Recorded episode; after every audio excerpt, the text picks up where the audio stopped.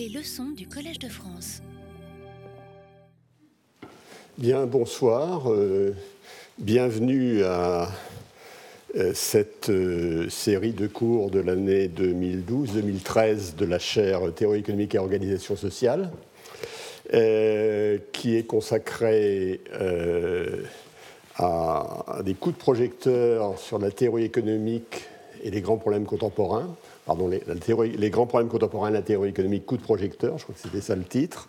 Hein. Euh, donc, euh, euh, je crois que c'est un titre qui parle de lui-même, c'est-à-dire que je vais prendre un certain nombre, je vais revenir sur un certain nombre de grands problèmes économiques contemporains, et sur chacun d'entre eux, je reprendrai un petit peu les leçons ou les questions que nous invite à nous poser la théorie économique, les leçons qu'elle nous donne éventuellement, et les questions qu'elle euh, nous suggère euh, en particulier quels sont les points qui sont euh, particulièrement insatisfaisants dans l'état actuel des choses.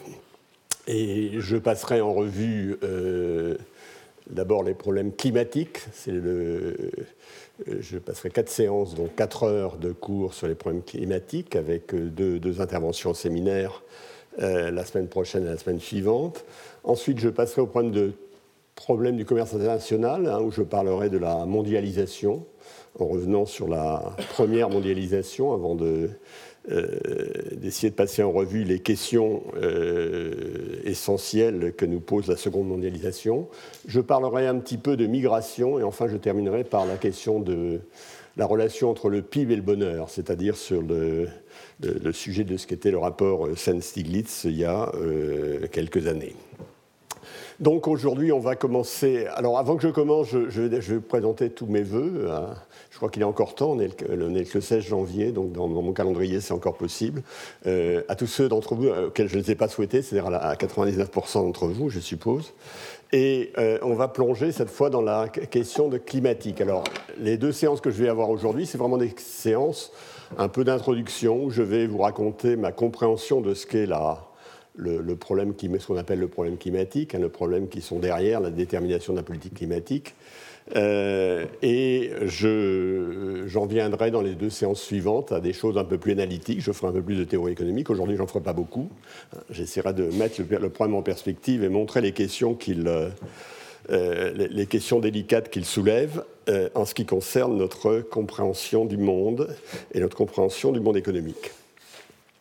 Voilà donc le, problème climatique, une introduction. Donc, euh, je vais vous donner revenir un petit peu sur les faits, sur les explications, sur les prédictions, sur les effets, sur la responsabilité, terminé par un certain nombre de remarques. Alors, premièrement, retour sur les faits. Je vais rappeler trois choses. Hein, le, problème de l'accroissement de la concentration des gaz à effet de serre. Je reviendrai sur euh, un certain nombre de diagrammes. Je discuterai l'origine anthropique. Alors, qu'est-ce que ça veut dire l'origine anthropique? C'est le mot qu'utilisent les climatologues pour dire que c'est l'homme qui est responsable de, ce phénomène. C'est un phénomène d'origine anthropique, c'est quand même beaucoup plus joli.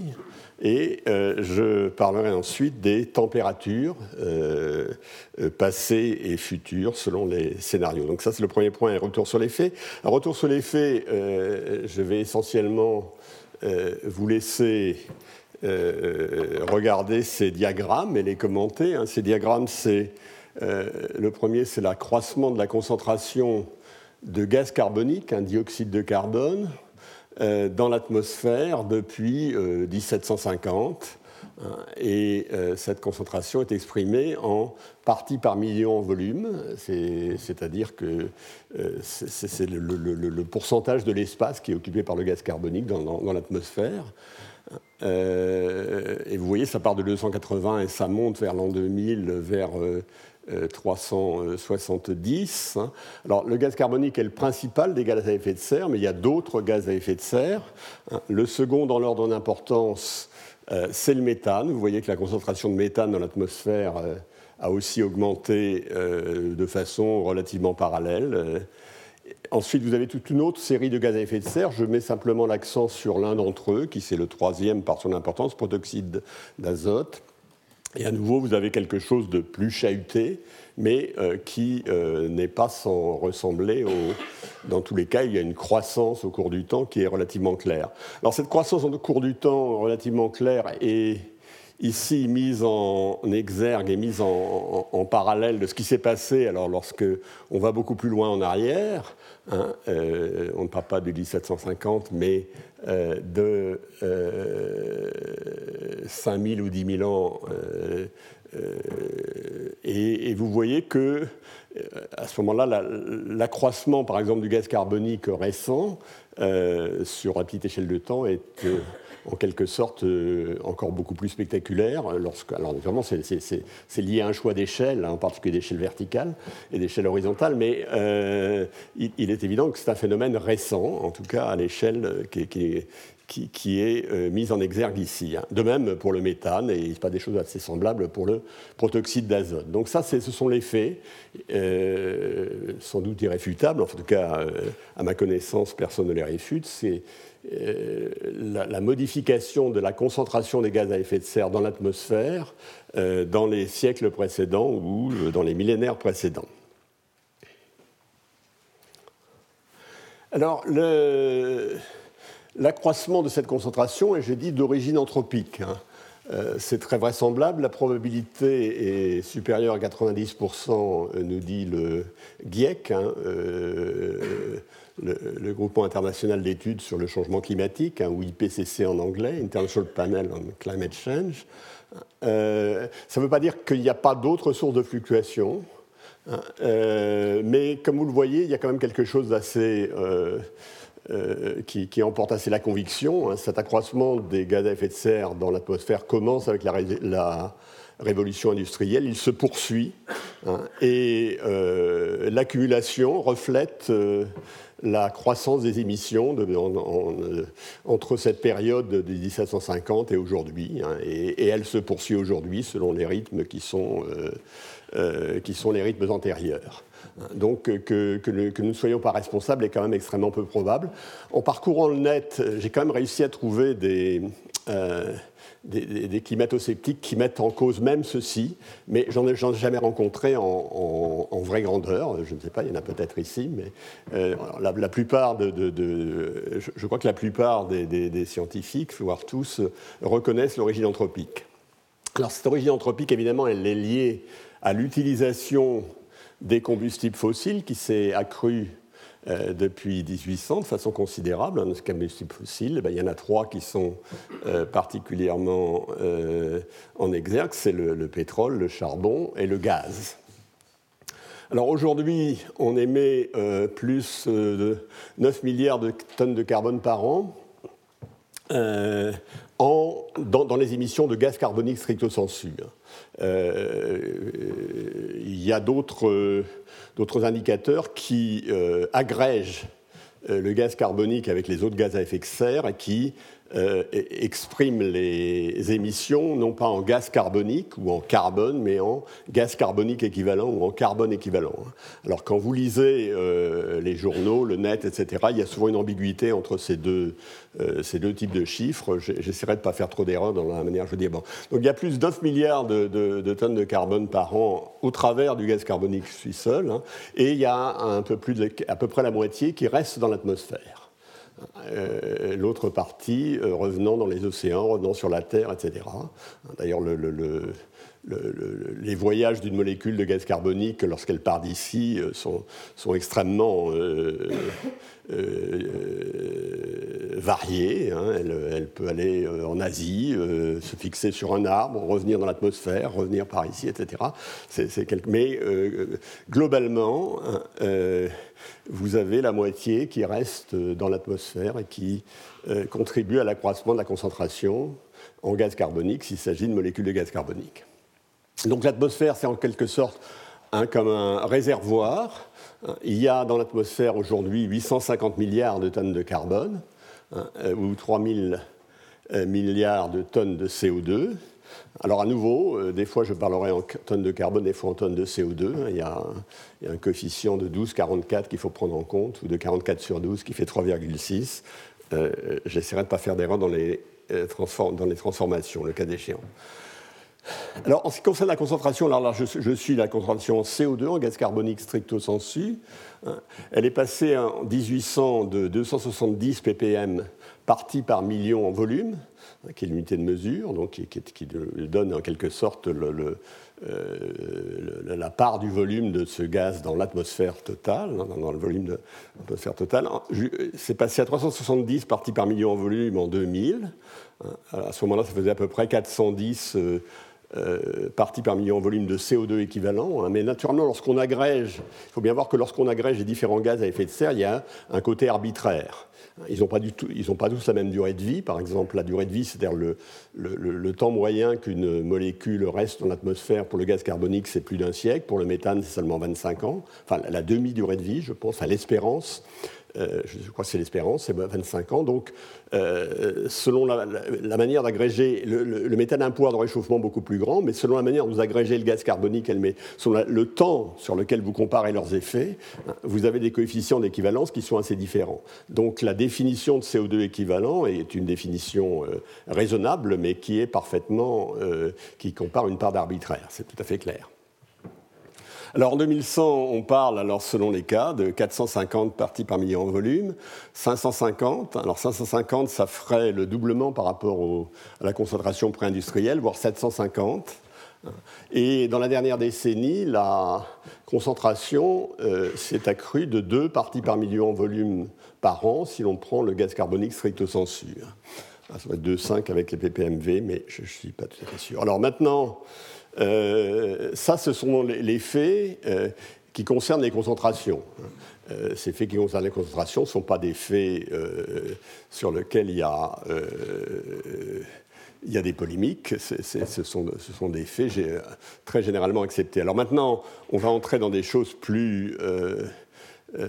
moins consensuelles, ou en tout cas un peu moins consensuelles, c'est la relation entre l'accroissement de concentration des gaz à effet de serre et les températures moyennes sur la planète. Alors là, vous voyez ce diagramme hein, qui, fait, qui part de l'an 1000 jusqu'à 2000. Et vous voyez, depuis le début, si vous en croyez ce diagramme, depuis le début euh, du XXe siècle, il y a un accroissement parallèle de la concentration des gaz à effet de serre et de l'accroissement de la température moyenne sur la planète. Un accroissement de la température moyenne qui est de l'ordre de 0,6, 0,7 degrés depuis, le début du siècle.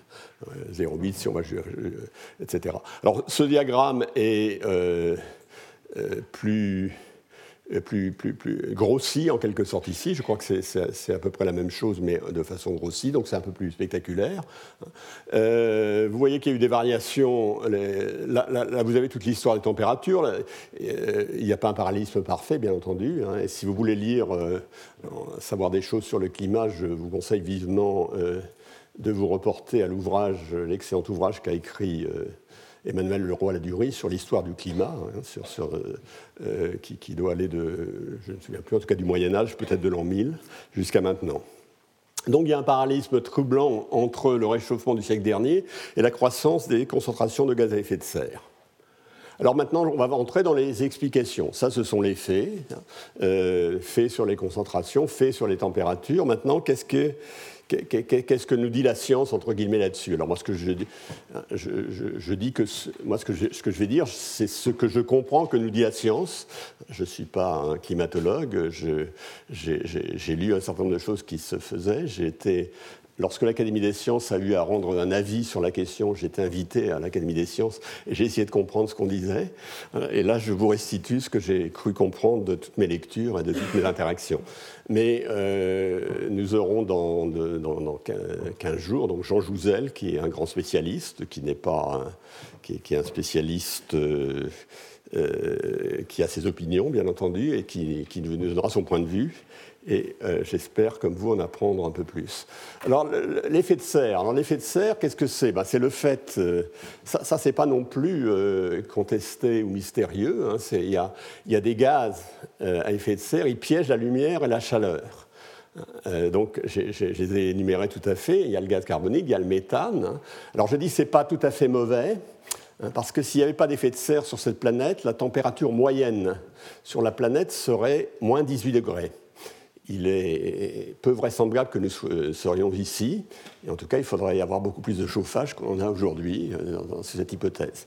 Donc l'effet de serre est extrêmement bénéfique, euh, vraisemblablement, pour, le, pour cette planète et pour la vie sur cette planète. Alors le phénomène, c'est le, fait que euh, l'atmosphère piégeait une partie des, radiations venues de l'extérieur, venues du Soleil, a été compris pour la première fois par euh, Joseph Fourier en 1827.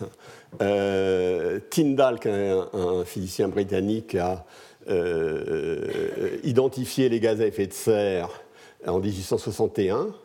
Et Arrhenius, qui est un physicien suédois, qui d'ailleurs a eu le prix Nobel de physique, a fait les premiers calculs de ce que donnerait un doublement de la concentration des gaz à effet de serre dans l'atmosphère, quel serait l'effet sur la température? Il a fait les premiers calculs qui ne sont pas, euh, sont pas considérés aujourd'hui comme parole d'évangile, mais qui ne sont pas euh, extraordinairement loin de ce que l'on euh, croit aujourd'hui.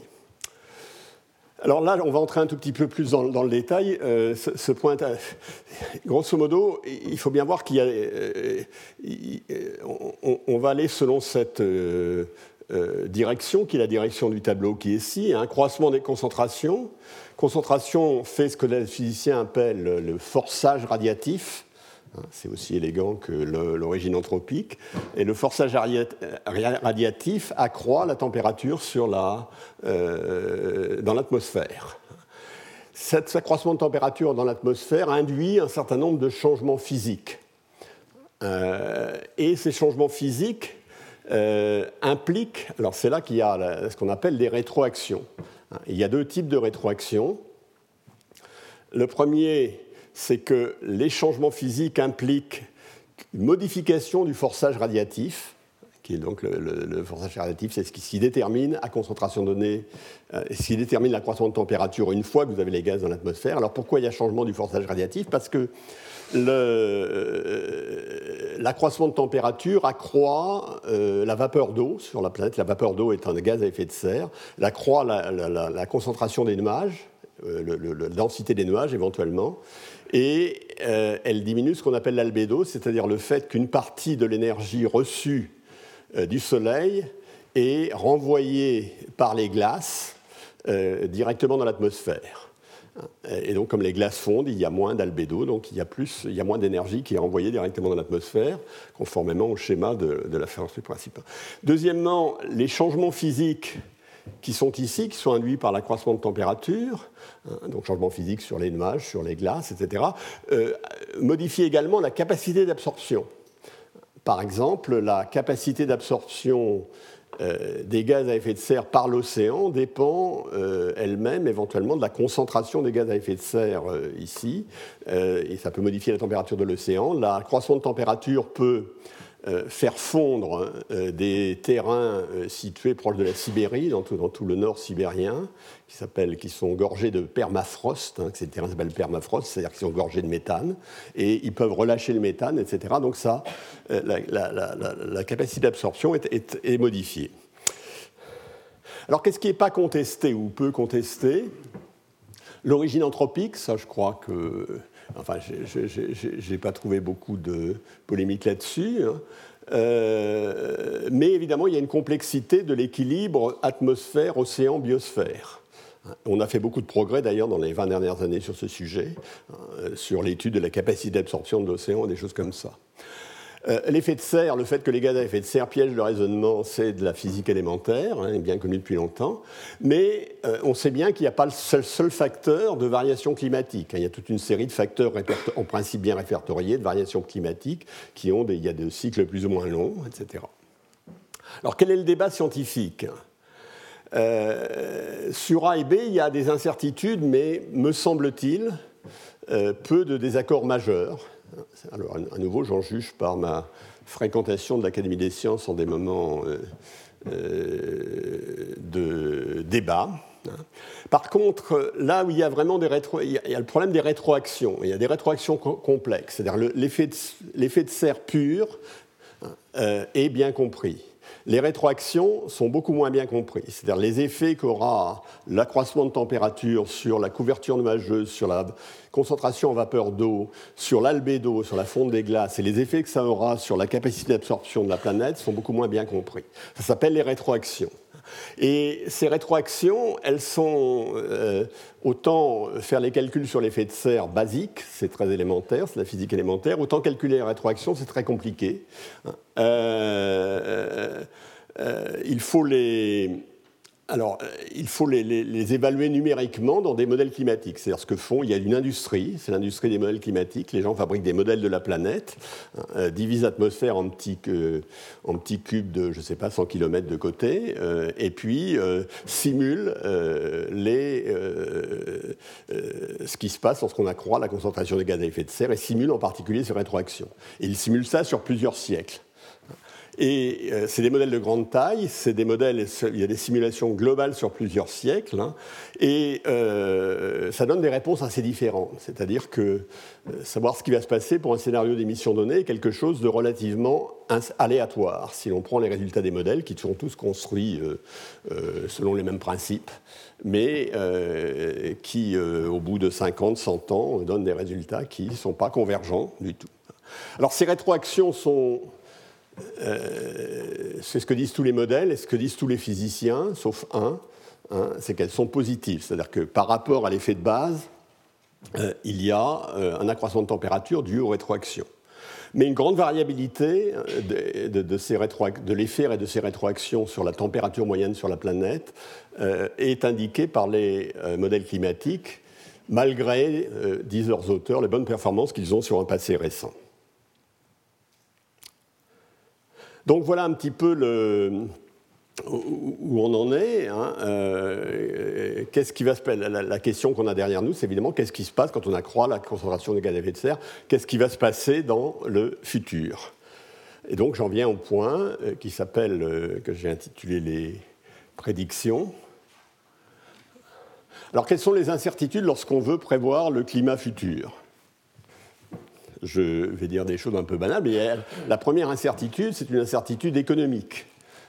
Euh, c'est une incertitude sur les émissions futures. Les émissions futures, elles dépendent de l'activité économique et euh, des choix euh, que l'on a faits en matière de politique climatique, des choix dérivés en matière technologique, en matière de, de production industrielle, etc.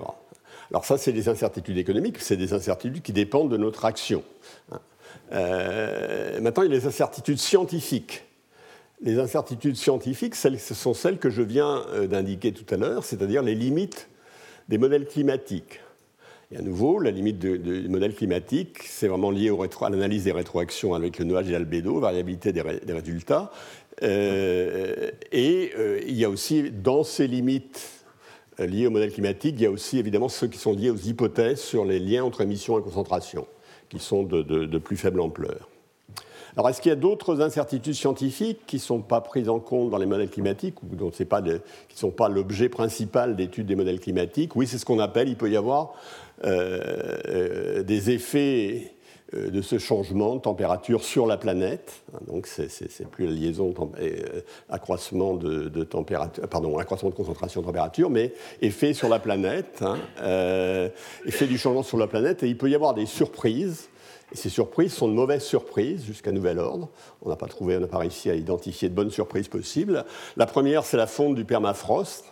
Alors j'ai lu euh, en, préparant ce cours qu'en français ça s'appelait le pergélisol, le permafrost, mais je ne, savais pas, pour être très franc, donc je dirais le plus souvent pergélisol si vous le souhaitez. Et l'autre surprise, ce serait un affaiblissement euh, de la circulation océanique, c'est-à-dire de ce qu'on appelle le Gulf Stream, c'est-à-dire de la, euh, ce qu'on appelle aussi la circulation thermohaline, qui fait que on a beaucoup moins froid à une certaine latitude ici en Europe qu'à la même latitude aux États-Unis.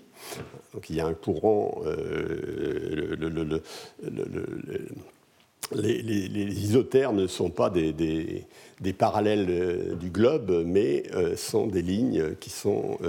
Et, ça reflète la circulation océanique. Alors, le, le fait qu'il y ait atténuation de la circulation océanique, c'est avéré. Hein, il y, a des études qui montrent maintenant l'arrêt de la circulation océanique ferait un bouleversement assez considérable sur le climat, ces variations de climat en, Europe. Et, et, donc. Alors, il y, a aussi la possibilité qu'on a du mal à évaluer de bifurcation climatique, mais j'en parlerai tout à l'heure. Là, je vous présente toute une série de scénarios. Euh, alors, ils sont mis en concentration de CO2. Euh, je ne suis pas toujours sûr que c'est en CO2, c'est pas parfois en CO2 équivalent, mais enfin, donc vous voyez là, ça c'est la concentration, euh, c'est la concentration à l'ère pré-industrielle, ça c'est la concentration vers l'année 2000, ça c'est l'objectif qui serait de ne pas dépasser 450 parties par million en volume. C'est un objectif ambitieux, euh, probablement pas tenable parce qu'on s'en approche déjà beaucoup. Ça, c'est l'objectif. Alors, ça, c'est. Pardon, j'ai oublié de dire. Ça, c'est les objectifs pour 2100. Euh, alors 2100, ce n'est pas la fin du monde, 2100, ça va continuer éventuellement après, je, vais vous montrer des choses là-dessus, mais euh, il y a associé à l'objectif 2100, il faudrait que, bloquer les concentrations à ce niveau-là, selon un scénario sur lequel il faudrait donner plus de détails. Alors ça, c'est le scénario euh, euh, BAU. Alors BAU, ça veut dire business as usual. Hein. C'est le scénario du fil de l'eau. Donc le scénario du fil de l'eau, c'est-à-dire si on ne fait pas, si on ne met pas en œuvre de politique climatique sérieuse, euh, on arriverait vers 750, 800 parties par million en volume en 2100. Et puis ça, alors là, c'est un scénario un petit peu catastrophe qui consisterait à mettre toutes les ressources fossiles, tout, le carbone disponible dans l'atmosphère, pardon, tout disponible sous terre, à le mettre en atmosphère juste pour euh, euh, curiosité, par curiosité, voilà. Alors maintenant, qu'est-ce que nous disent, je vous ai dit, les modèles climatiques pour... Euh, maintenant, comment on va se placer? On va regarder les scénarios d'émissions et on va regarder ce que ça fait sur la température, en regardant ce que disent les modèles climatiques. Et c'est ce qui est fait ici. Hein. Ici, donc, vous avez la température alors la température, elle est calibrée pour être euh, à son niveau de référence. Donc ça correspond euh, à l'an 2000, ça donc ça c'est la température zéro, ça veut dire qu'on est la température de l'an 2000. Hein. Euh, vous voyez l'accroissement depuis 1900 comme j'ai dit tout à l'heure, hein, c'est de 0,6-0,7 degrés. Et puis là, vous avez des scénarios d'émission. Donc à, chacune de ces lignes-là, euh, de ces lignes un petit peu grossies, ça correspond à des scénarios d'émission. Cette ligne correspond à un scénario d'émission de zéro, c'est-à-dire qu'on cesse d'émettre du gaz carbonique. Et vous voyez que la température continue à s'accroître légèrement, hein, avec euh, une certaine variabilité qui nous est donnée par les modèles climatiques, qui est indiquée par toute la petite la zone jaune qui est ici. Alors je vais prendre quelque chose qui doit arriver. Euh, je prends un autre scénario ici, hein, qui est un scénario moins, moins optimiste. je ne suis plus absolument sûr, mais ça va être celui à 650 ou 700. Hein, alors, la température moyenne en 2100 augmenterait à ce moment-là de 3,7. Mais vous voyez, en vous reportant, alors je ne sais pas si on doit se reporter ici ou ici, euh, ici vous avez la, la, gamme des possibles avec, dans l'intervalle de confiance de 95%.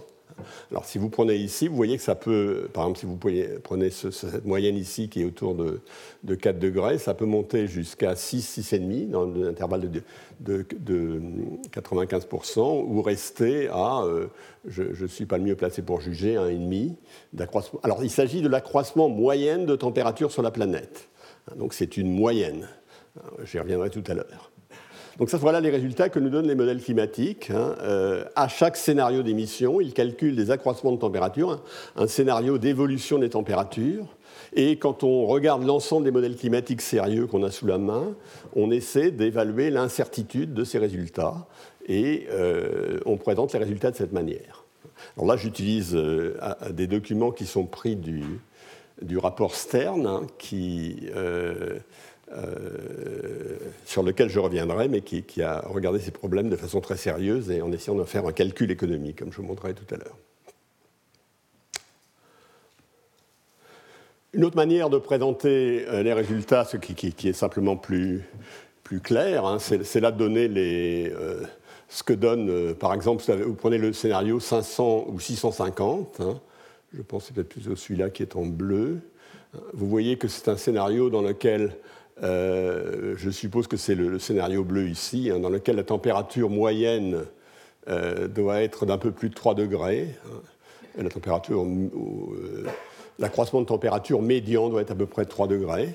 Et les résultats vont, euh, si je prends 650, vont de 1,5 jusqu'à 11,4 degrés de réchauffement sur la planète. C'est une dispersion euh, tout, à fait, euh, tout à fait considérable. Et donc cette dispersion est reflétée ici dans ces courbes qui euh, représentent en quelque sorte des densités de probabilité euh, dont, la, définition est inspirée des résultats des modèles.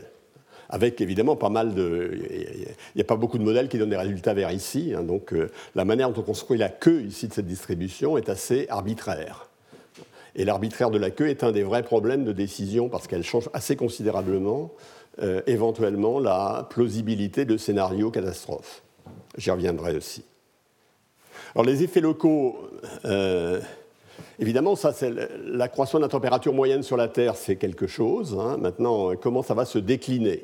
Alors euh, ça, les modèles climatiques sont faits pour le dire. Hein. là, vous voyez, ça c'est la déclinaison sur 2000-2030, sur 2040-2065 et euh, sur, euh, après 2060. Hein. et vous voyez que la de température, et ça, c'est pour un autre scénario, donc il y avait trois scénarios possibles. Hein, ce que vous voyez d'abord, c'est que l'accroissement des températures est progressif. Euh, deuxièmement, qu'il est beaucoup plus accentué au pôle qu'à l'équateur, qu'il est, variable selon les régions, etc. Donc, il y a toute une série de résultats là-dessus que je ne vais pas discuter en détail. Et euh, donc, maintenant, ça, sont les scénarios. C'est les effets sur la température. Naturellement, ce n'est pas ça qui nous intéresse. Hein. Ce qui nous intéresse, c'est les, effets sur euh, notre planète, sur sa vie et euh, sur les, variables économiques. Hein. alors, et dans l'évaluation économique des impacts, il y, a vraiment plusieurs catégories.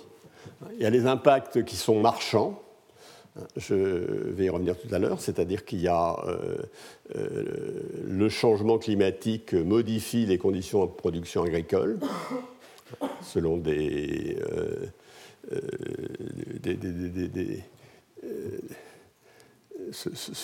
selon des, procédures sur lesquelles on va revenir. Hein. il, y a, montée du niveau des mers, il y a l'accroissement des événements extrêmes. Hein, euh, dont on à, dont on commence à prendre conscience avec les, euh, l'accroissement de la périodicité d'un certain nombre de, d'un certain nombre de cyclones. Puis il y a, d'autres conséquences qui sont l'accès à l'eau. Hein, le changement climatique change, par exemple, de façon assez considérable la, euh, ce qui se passerait autour de l'Himalaya et euh, les, ferait fondre une grande partie des glaciers autour de l'Himalaya, posant des gros problèmes d'approvisionnement en eau pour toutes les régions qui sont, qui sont, qui sont proches. Et ceci concerne des, populations qui euh, dépassent le milliard probablement. Euh, le, plus. Alors, ça, c'est presque quelque chose de marchand, enfin, c'est pas trop d'un bien marchand. Il y a des choses qui ne sont pas du tout des biens marchands. Le changement climatique, s'il se euh, concrétise, sera. Verra euh, des migrations éventuellement considérables, puisqu'il y aura beaucoup de gens qui auront beaucoup de mal à rester à l'endroit où ils étaient euh, historiquement. comment se passeront ces migrations si on fait quel est le coût pour les réfugiés climatiques et le coût pour les sociétés d'accueil? euh, c'est évidemment des questions euh, profondes et difficiles. Il y a des effets sur la biodiversité, réduction considérable de la biodiversité, euh, ça tout le monde est d'accord. comment faut-il considérer ces réductions hein. Éventuellement, il y a un effet général de détérioration du climat. C'est pas, il est évident que quand la, température moyenne augmente de, en 2100 de de 12 degrés sur cette planète, euh, on pourrait certainement parler d'une détérioration générale du climat, mais euh, c'est pas. Et, donc, euh, l'évaluation économique des impacts a été faite dans le rapport Stern, hein, j'y reviendrai tout à l'heure. Alors, ça, c'est tiré du rapport Stern, ça vous donne une idée des, effets économiques hein, en prenant les. Alors, là, vous avez les catégories. Hein. La nourriture, l'eau, les écosystèmes, les événements extrêmes, et les risques de changement climatique rapide ou d'impact irréversible. Donc ça, c'est la catégorie horizontale. Ici, vous avez l'accroissement des températures. Alors, il s'agit de l'accroissement de la température moyenne sur la planète. Hein. et vous voyez que les impacts dépendent évidemment de l'accroissement de la température.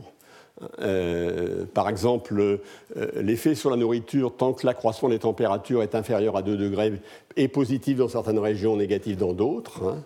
Euh, après 2, 2,5, il devient uniformément négatif et ce côté négatif s'accentue. alors là, l'eau, c'est évidemment les, histoires des glaciers et de l'alimentation en eau d'un certain nombre de régions, l'effet sur les écosystèmes, euh, les événements extrêmes, vous voyez qu'il y a un accroissement extrêmement euh, si, j'en juge par la modification de couleur, il y a un accroissement, euh, on passe dans une zone beaucoup plus dangereuse lorsqu'on arrive vers 4-5 degrés.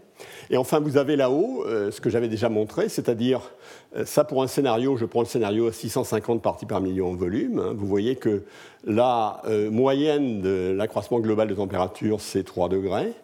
Mais euh, les extrêmes, ça va de 1 à 1,8, euh, avec un intervalle de 95%, quelque chose qui est de plus de 6 degrés. C'est-à-dire qu'on ne peut pas exclure que l'accroissement moyen de température associé à ce scénario soit supérieur à 6 degrés. Il y a même 5% de chance qu'il soit supérieur à 6 degrés si l'on croit ces diagrammes. Donc, ceci vous donne une, vision assez, euh, globale hein, de, ce que doit être l'analyse. Elle doit mettre en évidence pour chaque scénario les dégâts, entre guillemets, les dommages, et la probabilité de leur occurrence. Ce n'est pas du tout un calcul, un avenir certain.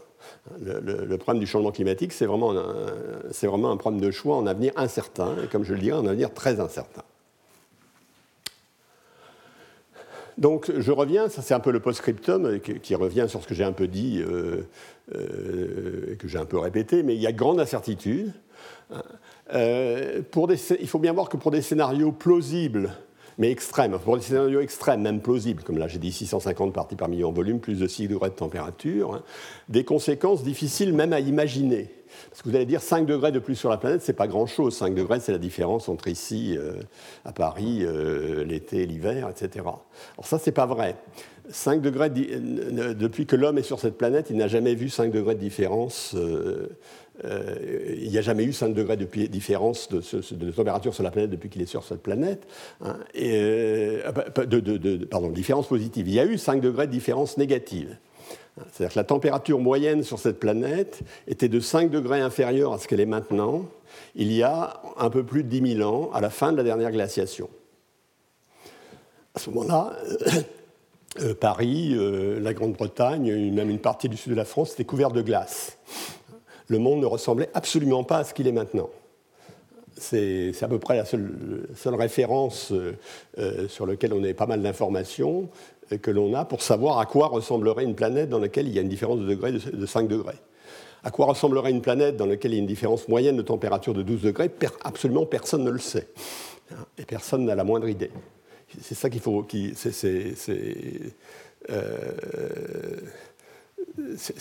Vraiment le point qui, est particulièrement euh, important de, comprendre, ou si vous pensez que ce n'est pas juste de réfuter.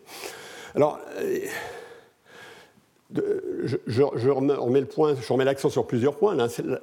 Une fois que les niveaux de concentration sont atteints, la décroissance, même si on arrête les émissions, est extrêmement lente, et la température continue de monter.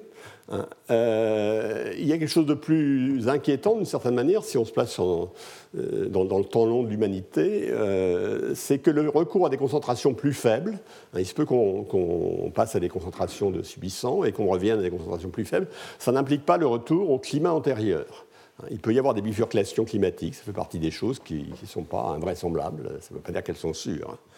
Alors, est-ce qu'on a évoqué évidemment des solutions miracles, hein, comme la géo-ingénierie. Alors, il y, a, pas mal de versions de la géo-ingénierie. L'une, ça consiste à envoyer dans l'atmosphère euh, des aérosols sulfatés qui renvoient directement l'énergie. Euh, c'est pas du tout, euh, euh, c'est pas du tout sans danger. Hein. Il y, a, beaucoup de risques associés à ça. Est-ce qu'on sera amené un jour à faire ça et à essayer ceci?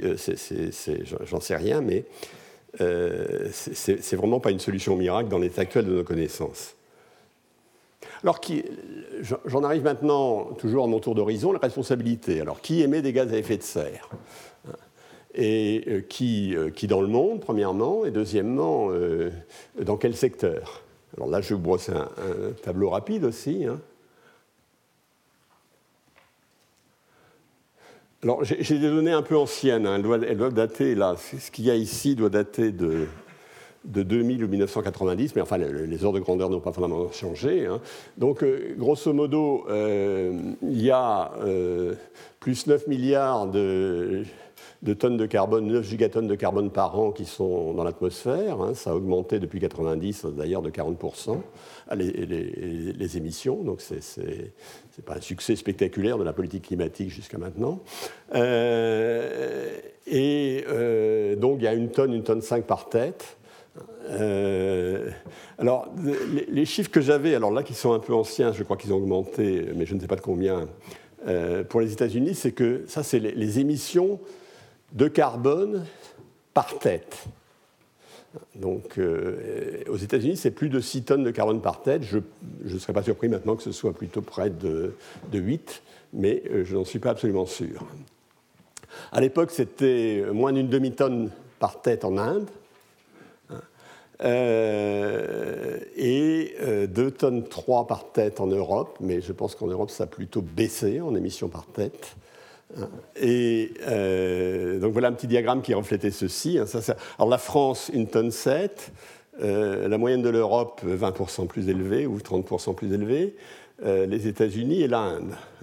Donc il y a évidemment une relation tout à fait évidente, et je passe au tableau suivant, entre les euh, émissions et le niveau de développement, c'est la première chose, hein, et entre les émissions et le mode de développement. Par exemple, si vous allez aux États-Unis, il y a les taxes sur les carburants sont beaucoup plus faibles, il y a une utilisation beaucoup plus intensive des euh, processus carbonés. Alors là, vous avez quelque chose qui est aussi à nouveau euh, assez ancien, c'est entre 90 et 2000, mais le, les caractéristiques qualitatives n'ont pas changé. Hein. La figure s'est dilatée sur la, euh, en, partie euh, dans les deux sens, c'est-à-dire vers le haut, euh, vers la droite et vers le haut. Alors qu'est-ce que vous avez ici sur ce diagramme? Sur ce diagramme, vous avez les, le PIB par tête en abscisse. Et ici, vous avez les, tonnes de carbone émises par tête. Donc, vous voyez, dans toute cette zone-là, il y a les pays qui, en fait, sont les pays qu'on a de l'annexe B, c'est-à-dire les pays qui, dans le protocole de Kyoto, avaient des engagements qui n'ont pas nécessairement tenus parce qu'ils n'ont pas nécessairement euh, ratifié le protocole, ou même s'ils l'ont ratifié, ils n'ont pas nécessairement tenu leurs engagements. Mais ça, c'est les pays de l'annexe B. Vous voyez, les pays de l'annexe B sont les pays riches et fort émetteurs de gaz carbonique. Alors là-dessus, à tout seigneur, tout honneur, vous voyez les États-Unis ici, ils étaient ils étaient en tête pour le PIB, mais ils étaient aussi nettement de, très loin en tête pour les émissions par tonne de carbone. Euh, vous voyez ici la France qui est, euh, qui, est, euh, qui est dans le peloton qui vient après en matière de PIB, mais qui a des émissions assez faibles. Hein, les plus faibles en Europe étant celles de la Suède, euh, alors en France, l'exception française, c'est le nucléaire, l'exception suédoise, c'est l'hydroélectrique. Euh, et vous voyez ici toute une série de pays. Bon, il y avait l'Allemagne ici, euh, le Royaume-Uni, le Japon, etc. Alors à ce moment-là, l'Inde était bien là où je l'ai mise, et la Chine était vers ici. Alors le problème, c'est que maintenant la Chine est plutôt passée vers ici. C'est-à-dire qu'elle a dû, depuis le temps, je ne sais pas exactement, mais certainement doubler son PIB et euh, euh, augmenter euh, ses émissions à quelque chose qui est inférieur à 3 tonnes de carbone par tête, mais qui doit s'en rapprocher aujourd'hui. donc ce, diagramme a changé parce qu'avec le développement il se modifie. Hein. Tout tous les pays qui sont ici ont considérablement, une grande partie ont accru leur PIB ont accru, ont eu un, choc de développement positif, mais ont également accru leurs émissions euh, de façon tout à fait euh, évidente. Alors ça, c'est évidemment tout à fait important pour la géopolitique du problème. Euh, les pays en développement ne sont pas responsables de l'accroissement des, émissions historiques. Ils ont très peu contribué à remplir le réservoir à l'endroit où il est, mais ils sont très contraints par,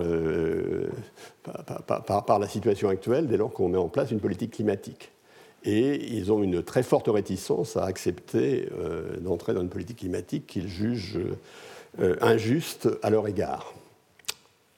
Mais on y reviendra lorsqu'on parlera un petit peu de l'organisation internationale. Alors là, donc je vais parler un petit peu des, euh, émissions sur le plan géographique. Là, voici les émissions par secteur. Je crois que c'est les émissions de gaz carbonique, hein, stricto sensu, par secteur économique. Alors en, bleu, vous avez l'énergie. En violet, vous avez les transports, vous avez l'industrie en vert et vous avez euh, l'agricole plus le résidentiel en euh, vert. Euh, en vert, en, vert, en vert clair, hein, en vert pâle. Grosso modo, en premier dire, les, quatre secteurs, c'est à peu près la même chose. Hein. En fait, avec des différences. Par exemple, l'énergie, c'est moins du quart en France, c'est plus du quart ailleurs effet euh, nucléaire euh, que j'ai rappelé tout à l'heure. Et puis, les, euh, par contre, les trois autres, le, transport est un peu plus important que les autres, malgré tout.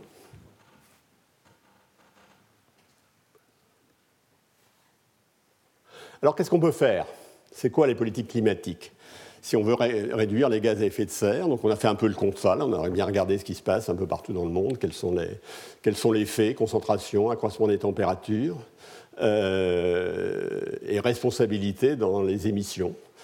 Euh, donc maintenant, qu'est-ce qu'on peut faire si on veut diminuer ça? Alors on, on peut revenir à un mode de vie pré-industriel, première chose. Alors ça risque de ne pas marcher, pourquoi? Parce qu'on est beaucoup plus nombreux. Et deuxièmement, parce que euh, ça, a des implications qu'on. Euh, par exemple, si vous revenez à un niveau pré-industriel, il faudrait également abandonner le vélo. Hein. Le vélo, c'est fabriqué avec de l'acier. Dans l'acier, il y a pas mal de carbone. Euh, donc, il faudrait, il faudrait se remettre à pied ou à cheval. Mais encore, avec le cheval, il y a un peu de méthane, donc on ne sait pas exactement. Il faudrait faire le, calcul économique. Hein. Donc, ce n'est pas vraiment sur la table. Alors, les moyens, c'est évidemment d'utiliser la technologie existante. Alors, diminuer la consommation d'énergie, euh, par exemple en améliorant l'efficacité énergétique, c'est-à-dire en faisant que euh, pour une unité de PIB, hein, euh, la quantité d'énergie dont on a besoin, ça, ça fait partie des choses qui sont bien connues statistiquement, diminue à niveau de développement donné tel qu'il est mesuré par le PIB. alors on peut opter pour des énergies moins carbonées.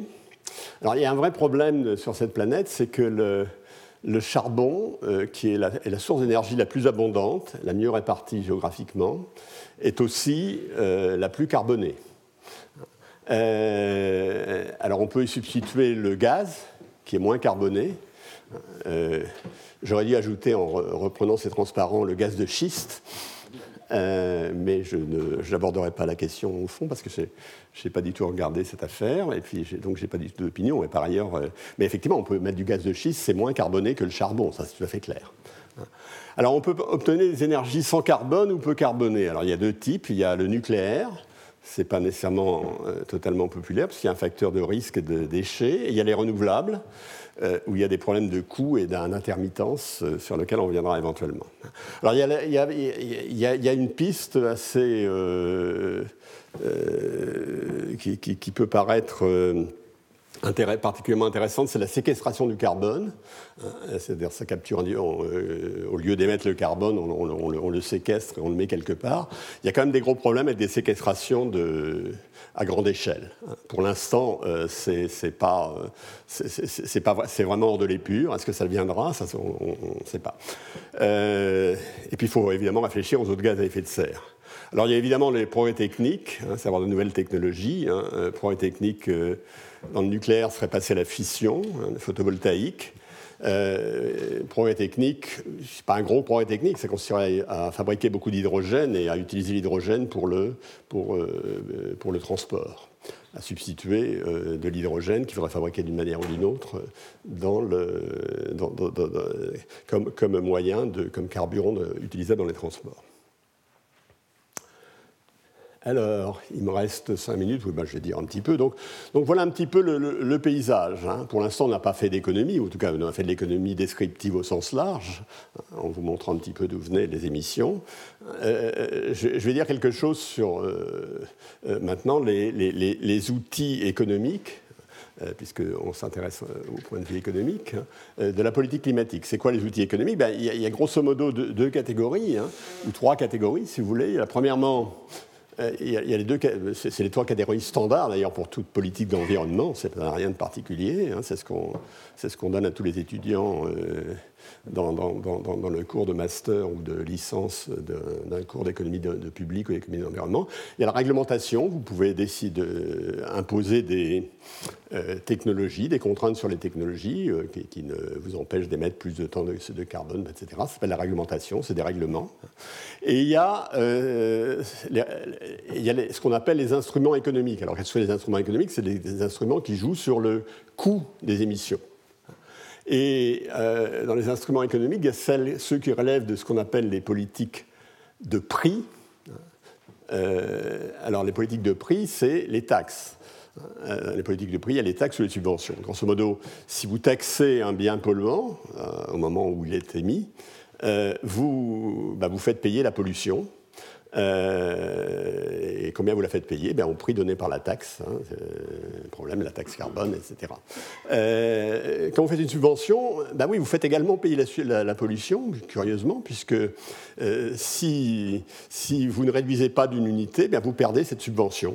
Donc ça vient un effet sur votre prix, sur votre coût marginal, hein, qui, est, qui, est, le même. Alors pas, pas du tout sur le coût, c'est pas le même sur le coût moyen, mais c'est le même sur le coût marginal. Donc ça, c'est les politiques de prix. Vous agissez vers les prix et les subventions. Et puis il y a ensuite les politiques de quantité. Alors les politiques de quantité, c'est celles qui consistent à instaurer un marché de droits d'émission.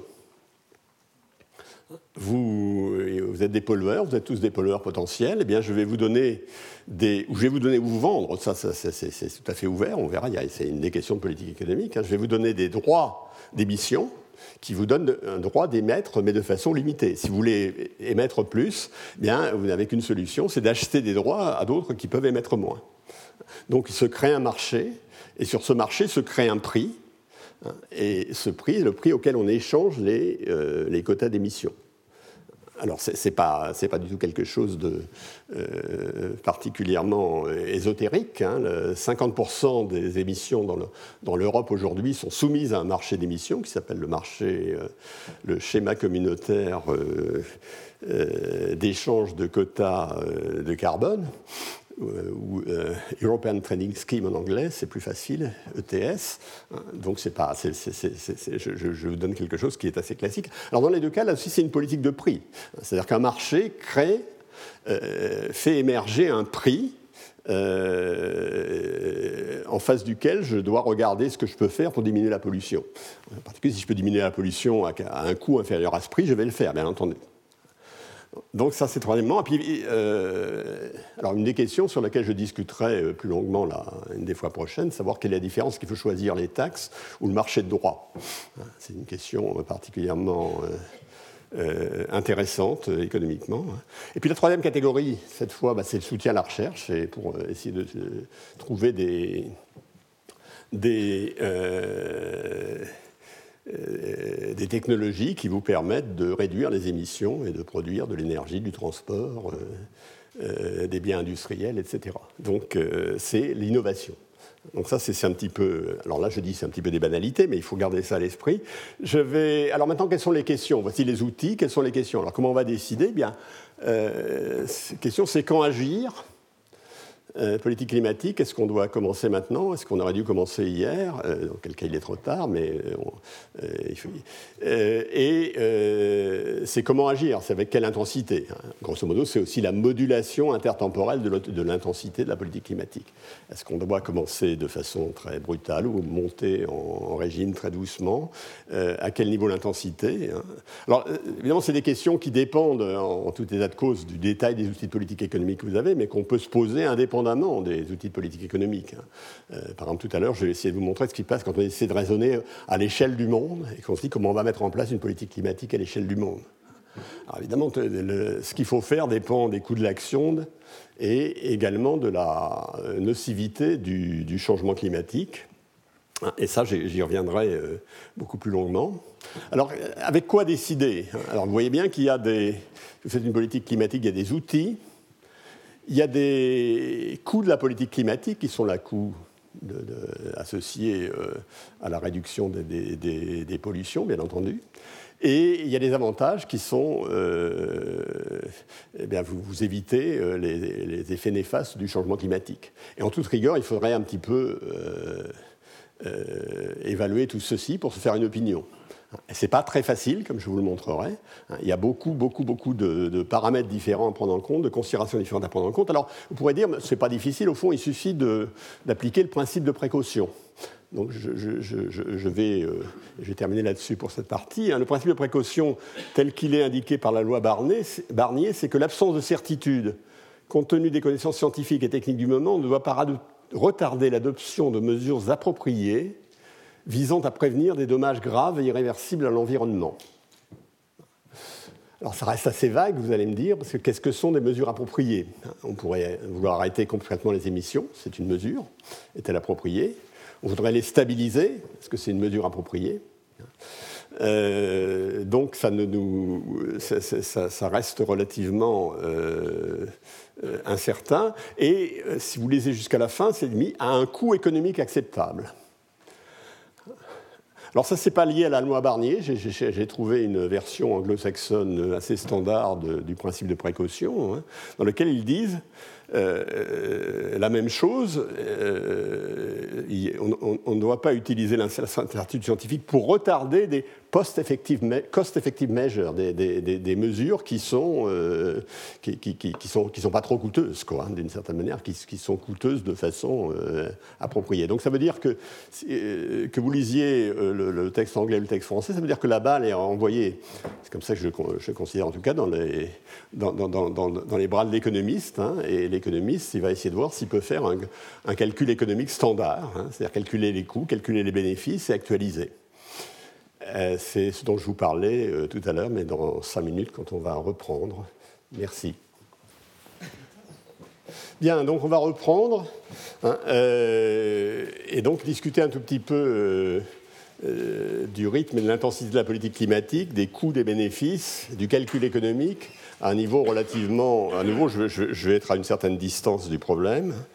Et, puis, bah, je ne sais pas jusqu'où j'irai. Alors, les, premiers transparents, c'est ceux que, je, que j'ai vus tout à l'heure, puisque j'ai réussi à dépasser là, euh, aller suffisamment loin. Et je vous rappelais euh, que le principe de précaution, euh, ici comme dans beaucoup de domaines, ne permet pas de dire grand-chose. Hein, si, on le prend, si on essaie de, même si on essaie de le lire de façon attentive. Et en particulier, il renvoie explicitement à un calcul économique. Donc on va essayer de faire ce calcul économique, puisque euh, les économistes tentent à vouloir s'accaparer les problèmes même lorsqu'on ne leur demande pas, et si on leur demande, il n'y a absolument aucune raison de refuser. Donc euh, je, vais donc euh, revenir sur les coûts d'une politique climatique. Je vais vous montrer que ce n'est pas un, chapitre extraordinairement simple, mais c'est un chapitre encore beaucoup plus simple que celui des bénéfices d'une politique climatique. Alors les coûts des politiques climatiques, euh, je rappelle, ça j'ai déjà dit tout à l'heure, hein, quels étaient les moyens d'action. Euh, euh, je, ne fais que reprendre un transparent que j'avais déjà présenté tout à l'heure. les moyens qui consistent à changer de technologie, à faire du progrès technique, et euh, je reprends dans toutes ces catégories. Voilà. Alors maintenant, les coûts. Alors pour, pour introduire les coûts, je vais vous présenter euh, ce, ce, diagramme. Je ne vais pas le commenter très longuement parce que, d'une part, je ne suis pas spécialiste de toutes ces affaires. Mais ce diagramme, vous voyez, qu'est-ce que vous avez en abscisse? En abscisse, vous avez les secteurs. Et euh, pour chaque secteur, vous avez euh, une zone dans laquelle il y a marqué plus petit que 20, une zone plus petit que 50 et une zone plus petit que 100. Grosso modo, c'est quelque chose qui vous dit le prix du carbone est inférieur à 20 euros, en fait c'est en dollars ici, à 20 dollars la tonne de carbone. Donc euh, pour des coûts, pour des coût du carbone inférieur à 20 dollars la tonne de carbone, voilà quel serait le niveau d'émission. Imaginons que l'on, euh, prenons 20 dollars exactement, hein, vous annoncez dans le secteur de l'offre d'énergie que toute émission de carbone euh, sera taxée à 20 dollars qu'est-ce qui va se passer en termes de réduction des, émissions de gaz carbonique? Alors c'est 20 dollars par tonne de gaz carbonique, je suis désolé. Hein. le prix de la tonne de carbone, hein, donc quand 20 dollars pour la prix tonne de gaz carbonique, il n'y a que 1 sur 3,6 tonnes de carbone, donc il faut multiplier par 3,6, ça fait 75. 180 dollars la tonne de carbone ou 365 dollars la tonne de carbone. Euh, donc 20 dollars, c'est quand même, c'est, quand même, pour tonne de CO2, c'est un prix, euh, c'est, un prix relativement euh, significatif. Je crois qu'il a été dépassé qu'une fois sur le marché européen UETS hein, pendant, pendant une période, qu'il est nettement inférieur en ce moment. Hein. Et 100 dollars, 360 dollars la, la tonne de de, carbone, 300 hein, euros la tonne de carbone, c'est aussi des prix qui commencent à être très élevés. Alors ce que vous dit ce diagramme, c'est que euh, si vous avez euh, une taxe, hein, ou donc pour un prix fictif du carbone, euh, inférieur à 20 euros, alors dans le secteur de l'offre d'énergie, on diminuerait de 2 gigatonnes de gaz carbonique et par an les émissions. À nouveau, en émissions de tonnes de carbone, il faut diviser par 3,6. Donc ça fait moins d'une tonne de carbone, d'une gigatonne de carbone par an. Euh, et, vous avez ceci à la fois pour le transport ici, pour les bâtiments, euh, pour l'industrie, pour l'agriculture, pour la forêt, etc. Donc ça vous donne, c'est quelque chose qui vous indique le montant des réductions si euh, soit les gens font un calcul économique sur la base du prix fictif du carbone, soit s'ils font un calcul économique réel sur la base du prix réel du carbone. Hein, c'est-à-dire qu'on arrivé à mettre une taxe carbone dans ces domaines. Euh, et qu'est-ce qu'on tire de ce diagramme? D'abord, euh, en ce qui concerne l'énergie, vous voyez que il y a une élasticité assez importante de la réponse au prix du carbone. Euh, pour euh, le, carbone à plus de, 300, à 300 euros la tonne, euh, vous voyez que l'on fait presque le double de ce qu'on fait pour un carbone à, 70 euros la tonne, hein, si, on veut ça.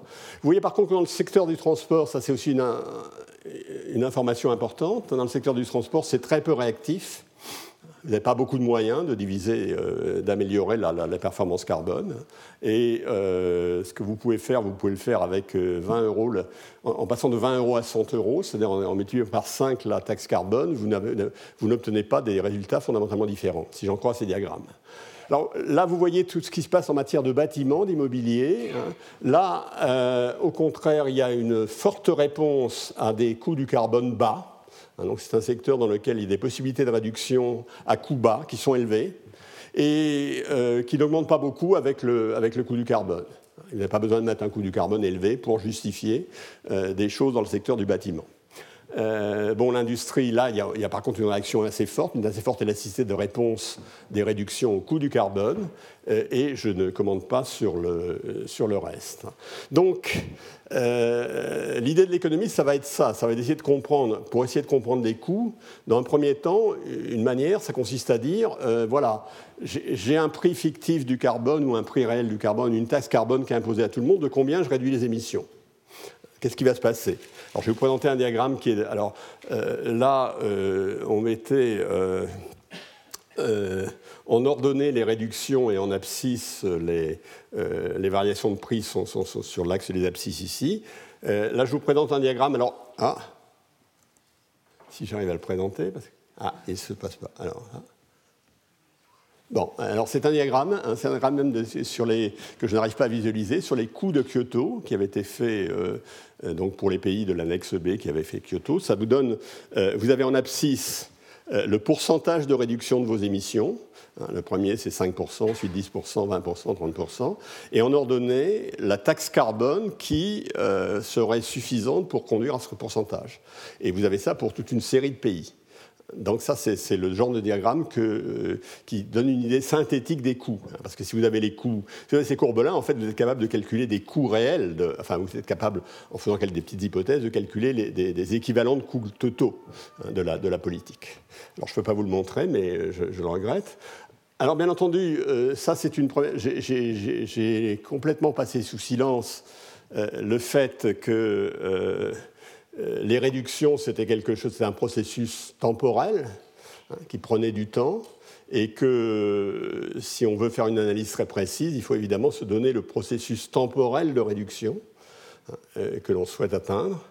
Alors là, j'en ai mis plusieurs hein, qui sont. Euh, euh, ça, c'est business as usual, le fil de l'eau. Et là, vous avez des processus.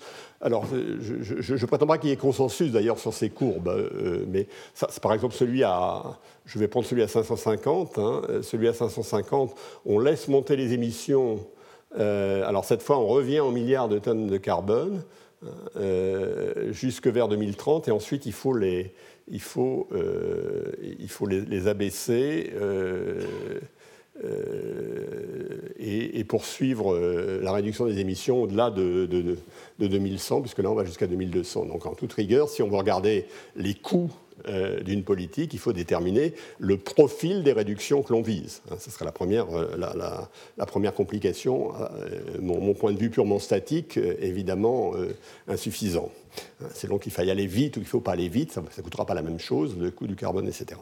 Donc c'est un premier point.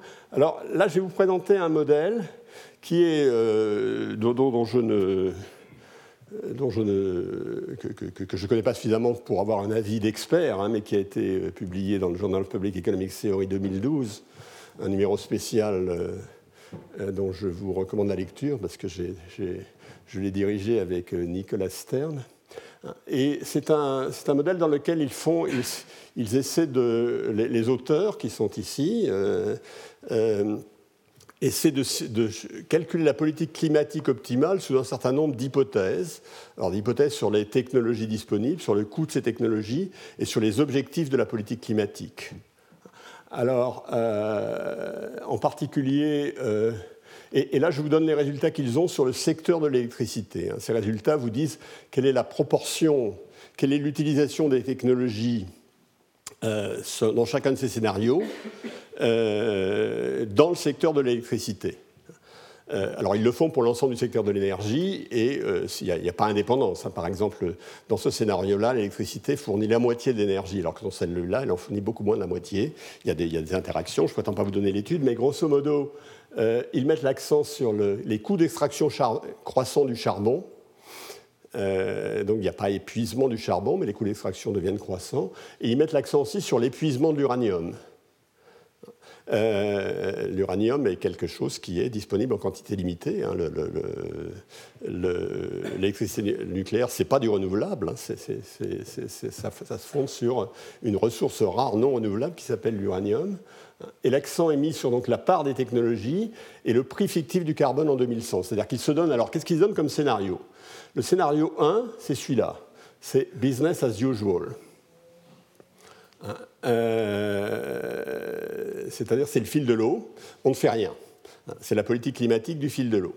Alors, je vais vous le donner. Donc, les scénarios 2, 3, 4, c'est stabiliser. C'est un scénario de stabilisation des concentrations en CO2 d'eau équivalent à 550 ppmv en 2100. Donc c'est des scénarios de stabilisation. 550 ppm en 2100. C'est ça, ça et ça. Alors, donc vous voyez, les, ce, scénario, il n'y a, rien, fil de l'eau. Alors, dans ce scénario, il n'y aura absolument pas de prix fictif du carbone qui va être associé, puisqu'il n'y a, aucune politique de carbone. Dans les autres scénarios, il y a, euh, euh, évidemment, euh, ce sont des réponses c'est l'optimum calculé par le modèle hein, en, fonction d'un certain nombre d'hypothèses. Et naturellement, une des sorties du modèle, c'est le prix fictif du carbone. Une des sorties du modèle, c'est la, la, trajectoire des prix fictifs du carbone ou des taxes carbone qui permettrait d'obtenir ceci de façon décentralisée au niveau du monde. C'est un objectif ambitieux. Donc là, vous avez un prix fictif du carbone euh, en 2100 pour ce scénario, pour ce scénario et pour ce scénario lesquels prix fictif du carbone en 2100 donnent une certaine idée des coûts totaux de, chacun des scénarios. De, de, alors, maintenant, en quoi ils diffèrent les scénarios de 3-4 Alors, dans 1 comme dans 2, euh, c'est euh, un nucléaire euh, fixé, hein, fixé ou en rétraction, enfin apparemment c'est fixé ici, hein, sans expansion du nucléaire. Donc scénario 1 et 2. Scénario 3, nucléaire, sans relais et sur NEO 4 avec relais sur générateur. Hein, alors, donc, que, les qu'est-ce que vous dites des résultats? Ben, S'il n'y a pas de politique climatique, le charbon reste dominant. Et d'après leurs calculs, les renouvelables ne percent pas. Euh, politique optimale, à nouveau, qu'ils calculent. Je vais, revenir sur, la sensibilité des résultats aux hypothèses. Hein. Euh, maintenant, vous voyez, le, deuxième, c'est euh, nucléaire stable, proche de zéro. Et alors là, vous voyez, moi je, vois beaucoup moins que vous, donc je ne suis pas absolument sûr. Hein. il y a une montée en puissance des renouvelables, hein, qui, on la parle du Lyon, en 2100. Et euh, je ne suis pas sûr de voir où est le charbon, mais c'est ici. Hein. donc vous avez une décroissance du, charbon, etc. Euh, là, c'est la, même chose, mais avec le, nucléaire. Alors, nucléaire, il y a montée du nucléaire jusque vers 2050-2060, où il prend 40% du marché, et décroissance ensuite. Hein, épuisement de l'uranium. Euh, ensuite, là, vous avez alors euh, euh, décroissance, montée des renouvelables qui, qui, qui, s'accentue vers, vers 2100. Là, c'est le nucléaire plus surgénérateur. Alors, le nucléaire reste au niveau un peu du niveau qu'il avait atteint avant. le charbon disparaît pratiquement et les renouvelables sont, ont une part moins importante. Je ne vais pas commenter ces, résultats pour vous dire qu'ils sont plausibles ou pas. Hein. C'est un travail évidemment très sérieux, mais ils sont sensibles à plusieurs paramètres. En particulier, un des paramètres sensibles, c'est la compétitivité des technologies de capture de carbone. Ça, c'est vraiment un paramètre très sensible pour le. Et on ne sait pas très bien. Il y a des gens qui disent que ça ne marchera jamais à des, coûts raisonnables pour des quantités importantes. Il y a des gens qui disent le contraire, donc sensibilité. C'est aussi assez sensible à euh, l'apprentissage sur les renouvelables, au taux d'apprentissage sur les renouvelables. Si vous ils l'ont mis à un niveau qui leur semble juste, moi je n'ai aucune opinion, mais si vous l'accroissez, vous euh, vous, accroissez la, montée en puissance des renouvelables de façon euh, très significative. Et enfin, c'est sensible au taux d'actualisation, bien sûr, puisque ça, c'est des calculs de coûts, hein, c'est des choses qui minimisent les coûts pour un objectif de concentration. Euh, et évidemment, le taux d'actualisation élevé défavorise les investissements très, très capitalistiques au départ, etc. Donc, voilà. Euh, donc, voilà. Et, bien sûr, le, point qui est important, c'est pour avoir une idée des coûts, des coûts totaux, vous pouvez regarder le prix fictif hein, du carbone, qui est 500 euh, euros euh, par tonne de carbone en 2100 pour ce scénario, 300 euros pour ce scénario et 275 pour ce scénario, qui souligne que sur les hypothèses qu'ils ont fait, le, le, nucléaire diminue les coûts de façon significative, si, j'en crois ce modèle, mais à nouveau avec euh, toute une série de, euh, toute une série de bémols qui sont, euh, qui sont ceux qu'il y a ici. Donc, ça, c'est en quelque sorte un exercice tel qu'un économiste voudrait pouvoir le faire. À partir de ça, on peut discuter. C'est en ce qui concerne les coûts, et ben, ça tient la route jusqu'à un certain point. Maintenant, on va regarder le problème des bénéfices que non seulement les politiques climatiques, elles ont un coût. Là, j'ai mis des objectifs qui sont des objectifs euh, extérieurs. La question est de savoir quel est le bon objectif. Et le bon objectif résulte de la comparaison entre les coûts et les bénéfices. Les bénéfices, c'est les dommages évités. Alors là, on va voir que le, chapitre, alors je ne prétends pas qu'auparavant il était totalement limpide, hein, j'ai donné, euh, donné l'exemple d'un modèle fait par des gens sérieux qui dit des choses qui sont sérieuses et, qui peuvent servir de base à une discussion hein, en allant beaucoup plus loin, mais c'est une vraie discussion sur les coûts, on a une, une, vraie compréhension, même si, à nouveau, il y a beaucoup de paramètres qu'on ne maîtrise pas tellement pour savoir ce qui va se passer dans 50 ans, ce qui n'est pas tout à fait surprenant. Alors pour les bénéfices, on va voir que c'est bien, bien moins assuré que ça. Alors, pour les bénéfices, je vais essayer d'abord de, montrer euh, ce, qui a été fait dans, le rapport Stern, hein, qui est le, principal document dans lequel il a été fait une analyse des bénéfices des politiques climatiques, c'est-à-dire ou des dommages de l'absence de politique climatique. Alors il y a de nombreux chapitres, hein, l'agriculture, les événements climatiques extrêmes, les inondations, migration à grande échelle, Ça, c'est vraiment un chapitre important si, l'on croit que la température va augmenter autant qu'on le dit. et c'est sûrement des plus délicats. la biodiversité, la santé, la qualité du climat. Il y a différences entre régions, entre les zones nordiques et le sud. il y a différence entre les zones de température. 1 3 degrés euh, c'est pas dramatique pour l'agriculture du Nord. Hein. Au-dessus, il y a réduction de fertilité générale. Et donc, ce qu'a fait rapport Stern, ce que je vous ai indiqué sur le diagramme que je, vous montre à nouveau, hein, dans lequel il prend les catégories et il prend chacun des scénarios. Et pour chacun des scénarios, hein, il croise scénario et catégorie en tenant compte euh, du caractère aléatoire des résultats, tels qu'ils sont donnés par les modèles climatiques. Alors voilà, alors maintenant il faut mesurer les dommages. Alors pour mesurer les dommages, il faut aller évidemment en dehors du, champ dans lequel on, est aujourd'hui. Hein. Donc il va falloir, euh, euh, par exemple, si vous faites comme, quelque chose, les, dommages liés aux tempêtes, hein, euh, il va falloir choisir une. on, sait que avec la température moyenne, hein, le nombre de tempêtes et leur intensité ne varient pas linéairement grosso modo, c'est toujours pour le, même phénomène. étant donné une température moyenne, euh, la, probabilité qu'il y ait, un événement quelconque, hein, par exemple un événement extrême, est donnée par une loi euh, normale. Si vous changez la température, vous changez la moyenne de cette loi normale sur la droite, vous augmentez beaucoup la, probabilité des événements extrêmes. C'est le genre de calculs de ce genre qui sont faits. Et en augmentant la probabilité des événements extrêmes, bien là, par exemple, euh, les, dégâts liés par les tempêtes seraient en x3, c'est-à-dire en t au cube. C'est-à-dire si vous, euh, si vous enfin voyez, donc euh, c'est et il y a et tout ceci pour tous les types de dommages, il y a des calibrations de ce genre qui sont faites. C'est là-dessus qu'est fondé le rapport Stern. Donc pour le pour l'eau, il y a quelque chose qui est en, je n'arrive pas à le lire, mais vous arrivez à le lire, qui doit être en, en x2. Euh, vous avez pour l'agriculture, vous avez quelque chose au début accroissement de la fertilité dans une, grande, une partie du monde, ensuite décroissance.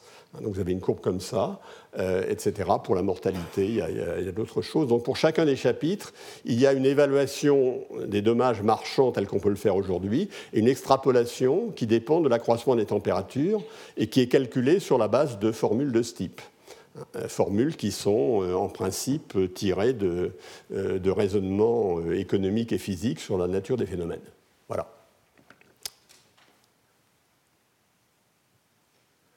Alors maintenant, il y a les coûts. Ce n'est pas très facile à mesurer à long terme, mais euh, on, peut commencer l'exercice. Et il y a les dommages. on peut les, mesurer de cette manière. Au moins, c'est vrai pour les dommages marchands. C'est beaucoup moins vrai pour les dommages non marchands. À nouveau, euh, à quel prix vous allez valoriser euh, la migration de 200 millions de personnes vers l'année 2050 200 millions de personnes? Bah, Je ne sais pas. Qu'est-ce que ça fait comme, c'est évident qu'il y, a un gros problème pour ces réfugiés, il y a un gros problème pour les sociétés d'accueil. Comment vous, le résolvez? Combien vous comptez? C'est pas du tout évident. Et, c'est probablement parmi les choses les plus importantes qu'il faudrait prendre en compte. Alors maintenant, euh, si vous êtes économiste, ben, vous, allez, vous, allez, actualiser. Hein. Vous avez des coûts, vous les avez actualisés. C'est ce que j'ai fait dans l'exercice que je vous ai présenté de Chakravorty et compagnie, là tout à l'heure. Hein. Tout, ce qu'ils avaient fait, c'est en actualisant les coûts. Et, en, et, et leur critère était de minimiser les coûts actualisés de l'atteinte de l'objectif. C'est ça qu'il y avait derrière cet exercice dont j'ai présenté euh, euh, un pan des résultats, pour vous donner une idée de ce que ça peut donner.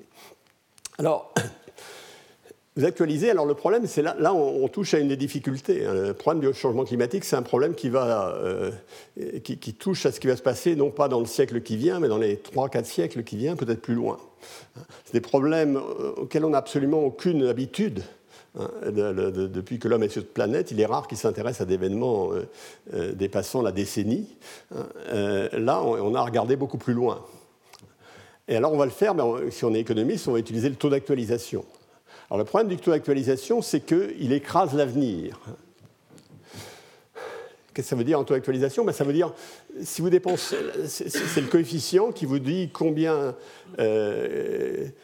si, vous dépensez un euro aujourd'hui, Hein, euh, combien vous voulez retirer demain pour que vous jugiez que c'est acceptable ben, Si taux d'actualisation de 1%, si vous dépensez 1 euro aujourd'hui, hein, il, faut, il faut récolter 120 dans 50 ans. et évidemment 14 000 dans 100 ans. Taux d'actualisation de 10%. C'est d'ailleurs, si vous avez un euro que vous pouvez placer à 10% euh, net pendant un siècle, c'est ça que vous allez gagner. C'est la même chose, c'est des calculs d'intérêt composé simplement.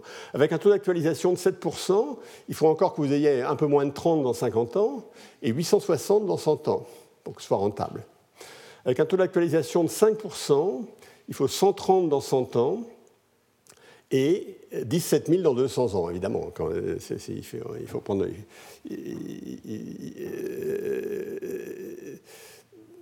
Et avec un taux d'actualisation de 2%, il faut encore, pour que ce soit rentable, pour que vous le dépensiez votre euro aujourd'hui, il faut que vous ayez 2,7 euros dans 50 ans, 7,3 euros dans 100 ans et 52 dans 200 ans.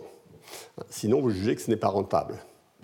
Alors évidemment, les calculs, taux d'actualisation, alors ce n'est pas des choses tombées du ciel, hein, c'est utilisé dans le calcul économique, c'est utilisé dans le calcul économique des entreprises privées. Alors là, c'est ce qu'on n'appelle pas taux d'actualisation, on l'appelle taux d'intérêt, hein, ou, taux de rentabilité du, capital, qui, est, lié, bien sûr.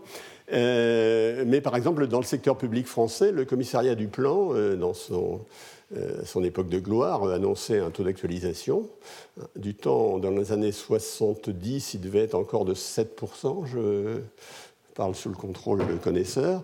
Euh, alors 7%, est-ce que je l'ai mis ici? Oui, donc si, je dépensais un euro aujourd'hui, il fallait que ça me donne 860 dans un siècle pour que j'accepte l'investissement.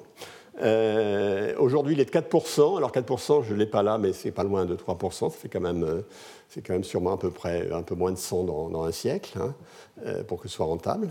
Et, ça, c'est le taux officiel qui est utilisé par les entreprises publiques ou les administrations.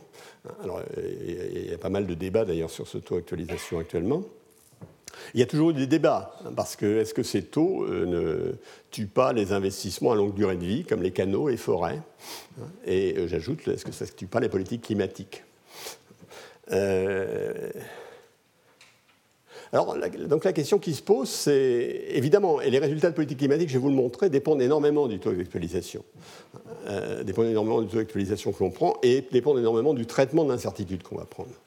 Alors, le, calcul économique est-il pertinent? Ça, c'est le sujet de ma. Euh, de, ce transparent. Hein. Euh, alors d'un côté, je vais, je vais opposer ce que j'appelle l'intuition écologique, euh, à ce que je vais appeler la raison, alors je mettrai des guillemets à raison pour n'offenser personne, bien sûr, économique.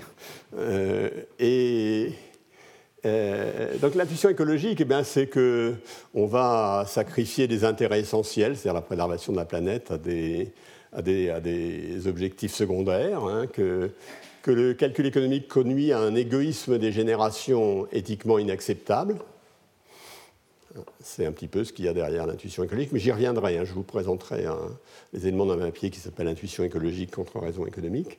Et, la raison économique, alors pourquoi Quels sont les arguments que donnent les économistes pour l'utilisation de ce taux d'actualisation? Qu'est-ce qu'il y a derrière? Ben, Il y a fondamentalement deux types d'arguments. Le premier, euh, c'est que les poids, euh, c'est les poids convenables pour arbitrer entre aujourd'hui et demain, qui est donné par d'actualisation. Pourquoi c'est les poids convenables ben, Parce que ce n'est pas des choses qui tombent du ciel, c'est des choses qui sont effectivement faisables. C'est-à-dire que si vous avez un franc aujourd'hui, vous pouvez, en investissant dans le secteur productif, compte tenu de la productivité marginale du capital, vous pouvez obtenir euh, le nombre d'euros qu'il y a à l'échelle de 100 ans si vous, si en processus productif. Et d'ailleurs, le commissariat du plan, dans les années 70, calculait le taux d'actualisation comme la à partir de ce qu'on appelait la productivité marginale du capital dans un modèle agrégé de croissance de l'économie française. Hein, l'idée du taux c'est que c'était un taux lié aux possibilités intertemporelles de production, à la, possibilité de transfert intertemporel de la production. Donc c'est, la, réponse, ben, ce n'est pas, pas, un truc inventé, c'est un truc vrai, on peut le faire. Euh, alors je reviendrai aussi là-dessus. Alors, deuxièmement, la raison économique. Alors, je, vais quand même mettre quelques équations, ça viendra, un peu plus dans la suite, mais euh, là, je, me suis retenu. Euh, et donc, je vais mettre un certain nombre d'équations. Hein. Le deuxième B, le deuxième argument que j'appelle petit b de raison économique, c'est que le calcul vous dit de façon euh, juste qu'il ne faut pas sacrifier la génération présente à des générations futures qui seront plus riches. Euh, plus riche. Euh, bah, si on compare, euh, si on mesure tel qu'on le mesure par, la, comptabilité nationale, on, est, on doit être à peu près 7 fois plus riche qu'en 1900, ou je peux me tromper de, peut-être que 5, etc. Donc, donc est-ce que, au fond, est-ce qu'il fallait demander aux gens de 1900 de faire des sacrifices pour nous alors qu'on est 5 fois plus riche que C'est pas tout à fait évident. Hein. je, reprendrai cet argument. Alors pourquoi c'est, alors ça c'est vrai. Pourquoi je, vais donner l'argument formel qui est lié, autour duquel ont lieu les discussions entre économistes. Hein. Euh, une partie des discussions, l'autre partie, c'est autour de la productivité marginale du capital, c'est-à-dire le rendement du capital dans, l'économie, les, taux de profit effectifs. Alors, ça consiste à dire, ben voilà, je, vais, je vais écrire, tout, ça, tout ça va dépendre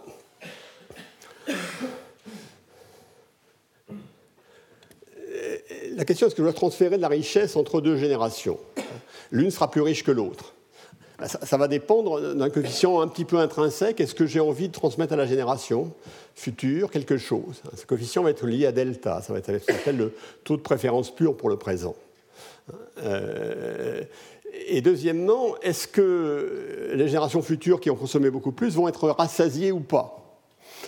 Alors, euh, le fait qu'elle soit rassasiée ou pas euh, se lit dans l'utilité que j'accorde à la consommation à l'époque t. La consommation de l'époque t, c'est xt.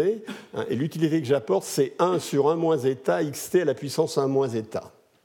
Alors, je vais essayer de, euh, dire. Alors, si eta égale 1, ça n'a pas l'air d'être très clair, hein, mais si eta égale 1, c'est le log. Ça voudrait dire que l'utilité croît comme le log de la consommation.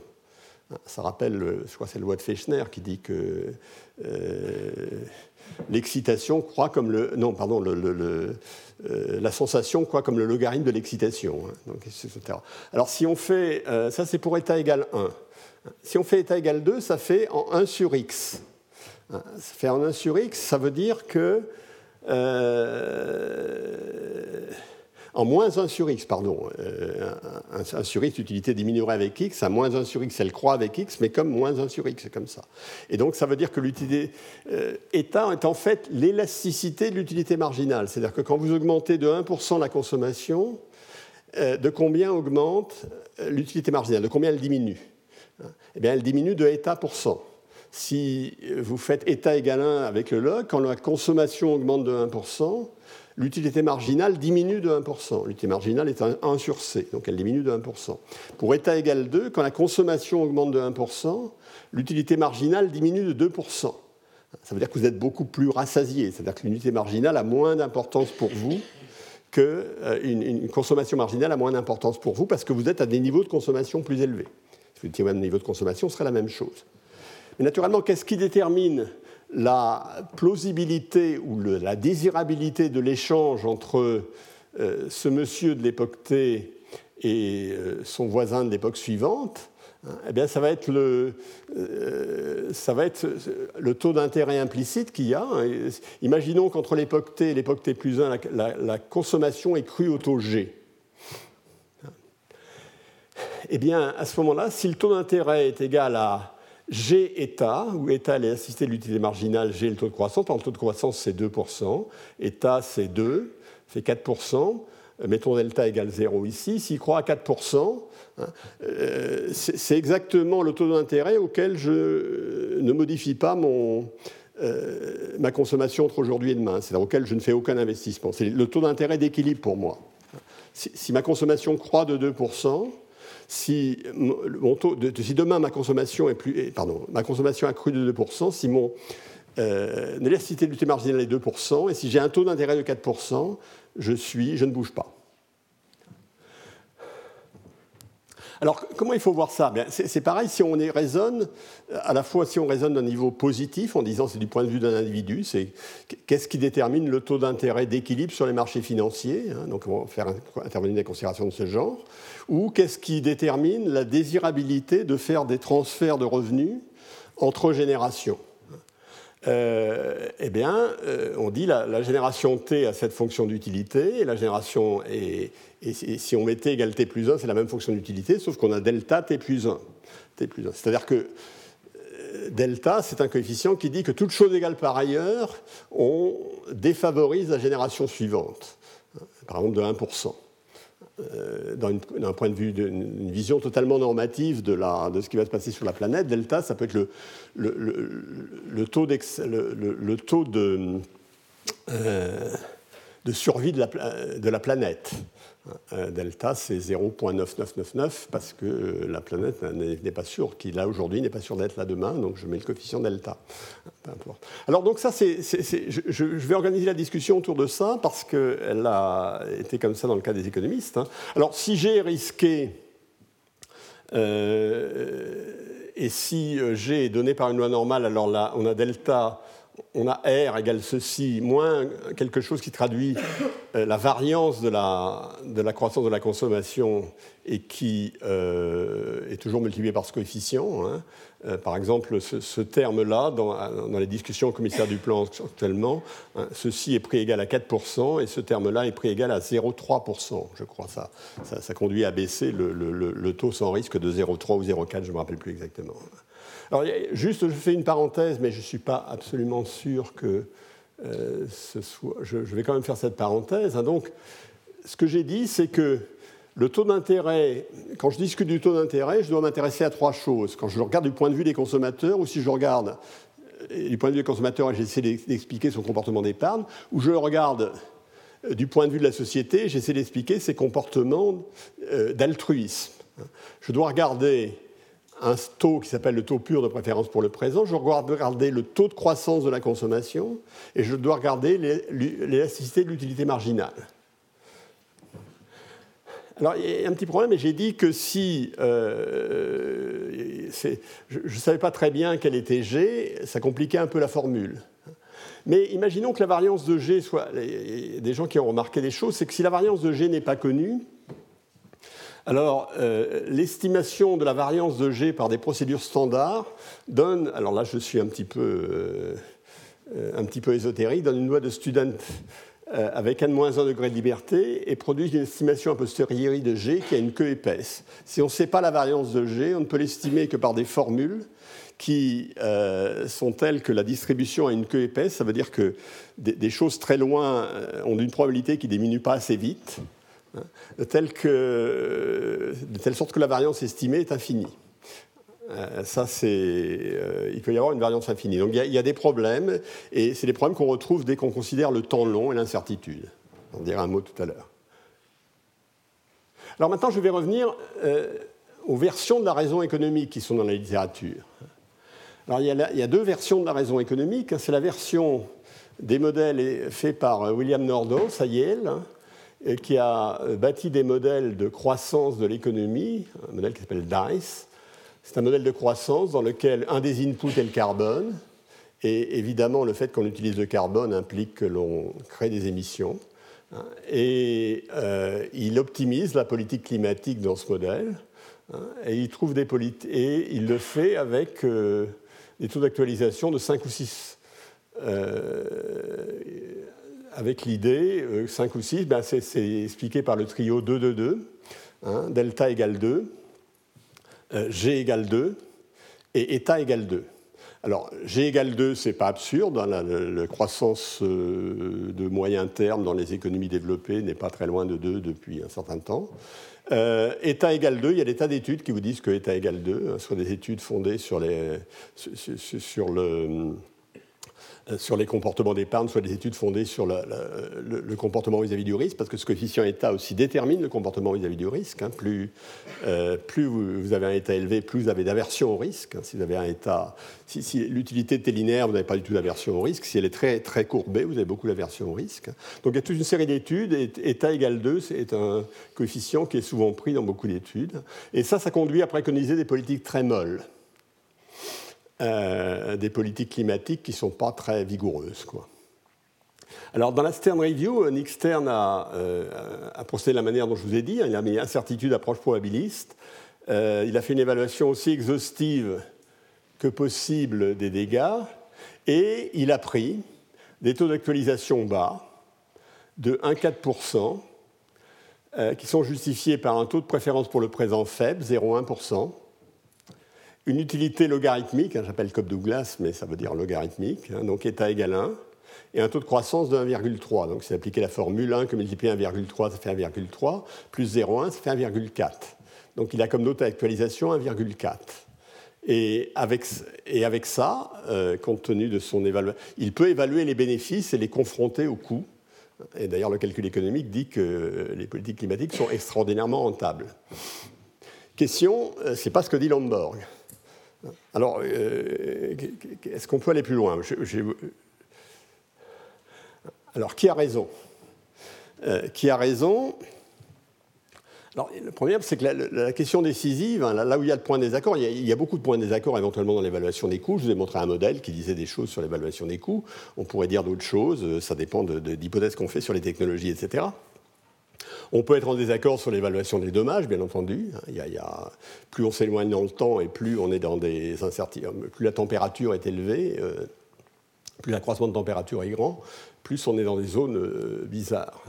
Euh, mais ce qui est clair, c'est que la valeur actuelle des dommages, telle que mesurée par euh, Stern, hein, est 50 fois supérieure avec le taux qu'il prend qu'avec le taux de 6. S'il prenait le, taux de 6%, il trouvait un euh, montant des dommages qui est 50 fois inférieur à ce qu'il trouve. Donc l'argument pour la politique climatique est beaucoup moins fort. Et donc l'argument pour la politique climatique est très lié au coefficient d'actualisation qui est pris. Alors qu'est-ce qu'on peut dire là-dessus? Qu'est-ce qui a raison? Alors, dans le cas. Euh, une première remarque, c'est que le, choix de état égal 1 est un implique une redistribution vers les générations futures qui paraît un peu excessif. Puisque avec état égal 1, la chose suivante est vraie 1% de mon revenu aujourd'hui est équivalent à 1% du revenu de la génération qui me suivra, qui sera deux fois plus riche que moi. 1% vaut toujours 1%. Donc euh, ça paraît un, argument de redistribution vers les générations riches qui nous suivront euh, tout à fait excessif. Et euh, par ailleurs, il est bien évident que ça ne correspond pas du tout à ce qu'on fait, par exemple, en matière d'aide en développement. Si euh,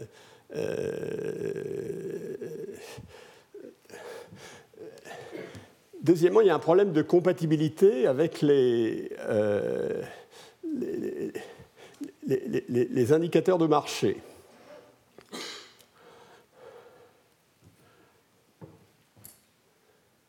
Alors, l'idée, c'est comparer ces taux au taux de marché. Le problème, c'est à quel taux de marché Est-ce que c'est au taux sans risque ou au taux avec risque Ils sont très différents.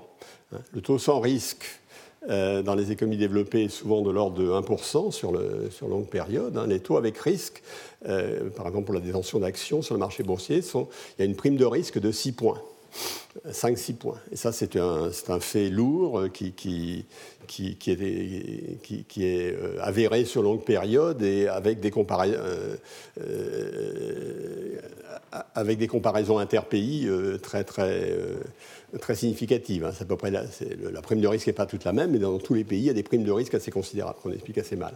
Donc ça, ça dépend. Hein. Si on, peut y voir un argument pour le, pour le point de vue de Stern. Euh, le taux sans risque, au fond, il n'est pas très loin de 1,4%. Euh, et c'est le taux sans risque qu'on doit prendre dans ce type de calcul.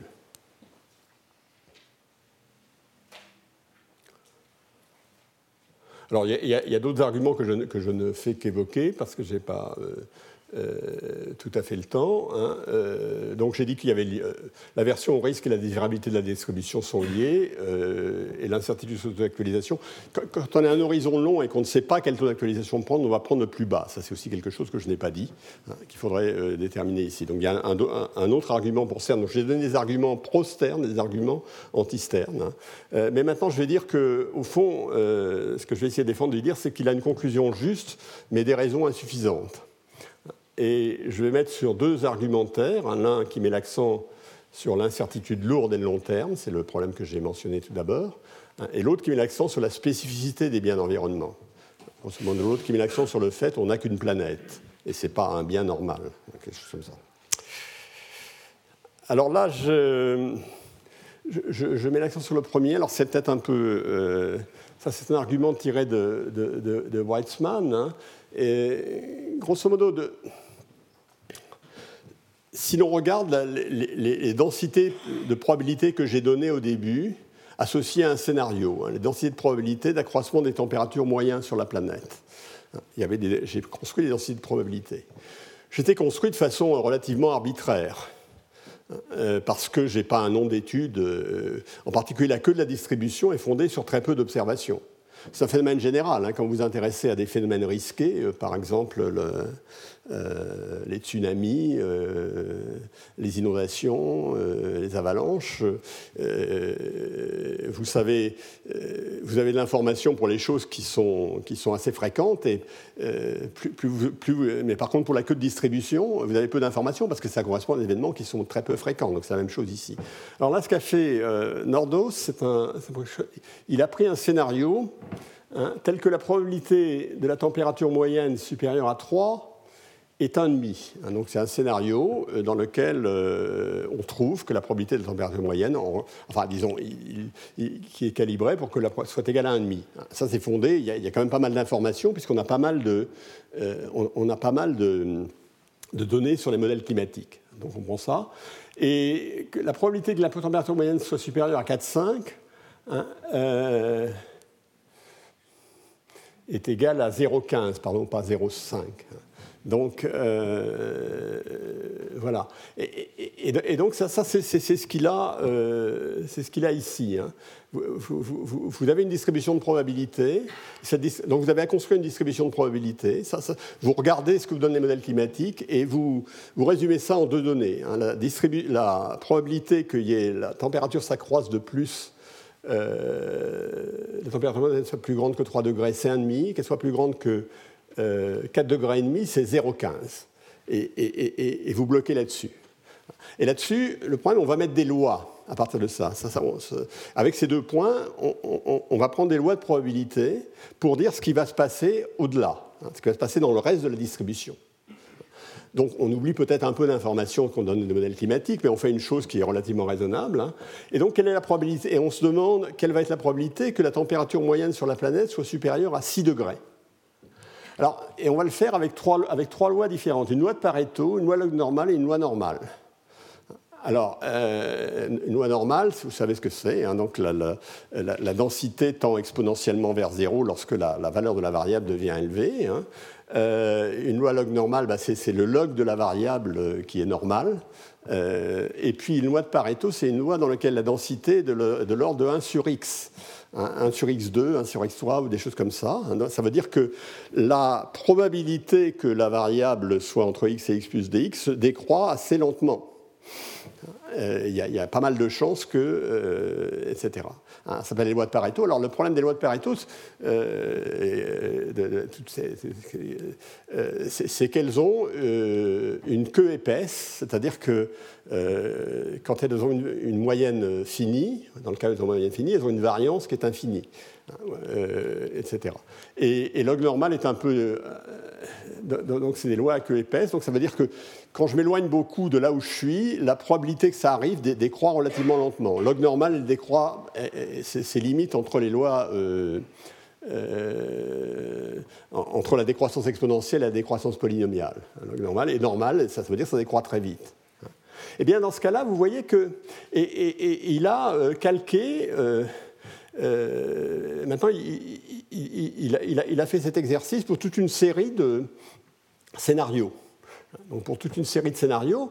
Euh, et il s'est demandé est, par exemple, euh, donc, vous voyez, alors là vous voyez les trois lois. Hein, donc à chaque fois, la probabilité que S soit supérieure à 3 à 3 degrés, c'est 0,5, supérieur à 4,5, c'est 0,15, 0,15. Pour, pour, toutes les lois, c'est la même chose, ont été construits comme ça. Maintenant, vous voyez que si vous prenez une Pareto, la probabilité que ce soit euh, euh, supérieur euh, à 6, c'est 0,064, hein, alors qu'avec une loi normale, c'est 0,019, c'est-à-dire beaucoup moins. en effet, ces, lois n'ont pas la même queue de distribution. Et donc, en particulier, si vous essayez de regarder la probabilité que, en faisant cet exercice, vous vous, mettez dans le, de, où il y a une, vous avez un scénario à 650 ppm en 2012, et vous regardez la probabilité que la température soit plus grande que 12 degrés. La température moyenne augmente plus de 12 degrés. Elle est négligeable si une loi normale, c'est vraiment infinitésimal, 10 moins je ne sais combien. Hein. Et par contre, elle est de 1,5% si vous prenez une loi de Pareto.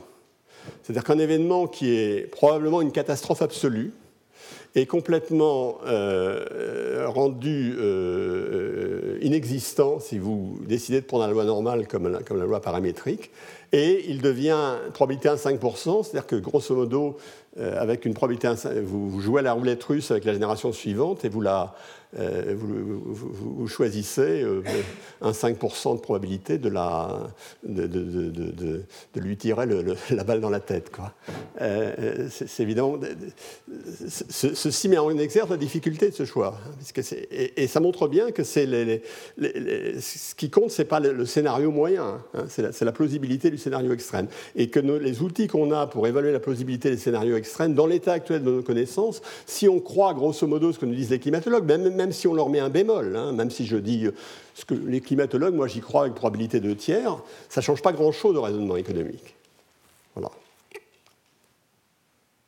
Alors, je vous présenterai la fois prochaine un autre modèle hein, euh, qui est fondé sur une idée différente, hein, grosso modo, qui consiste à dire dans ce monde, il y a, quand même des, biens difficiles. Les biens d'environnement, ce n'est pas les biens standards. Les biens standards, euh, ils sont multipliables. Euh, avec l'optimisme qui, caractérisait la fin du XXe siècle, on pensait qu'ils étaient multipliables indéfiniment. Euh, on a un petit peu moins d'optimisme maintenant, mais pas beaucoup. Et les biens d'environnement, ben, ils, sont distincts des biens privés, mais ils sont aussi distincts des biens euh, des ressources non renouvelables. Les ressources non renouvelables, quand vous les, exploitez, quand vous les exploitez, elles disparaissent. Un bien d'environnement, si vous le traitez bien, il reste. Euh, donc dans leur long terme, euh, ils existent toujours et leur rareté relative s'accroît. Euh, donc, du point de vue du calcul économique, s'ils sont plus rares, leur prix devrait être plus élevé en termes de biens privés. Il y a un effet prix relatif qui va venir tuer l'effet taux d'actualisation.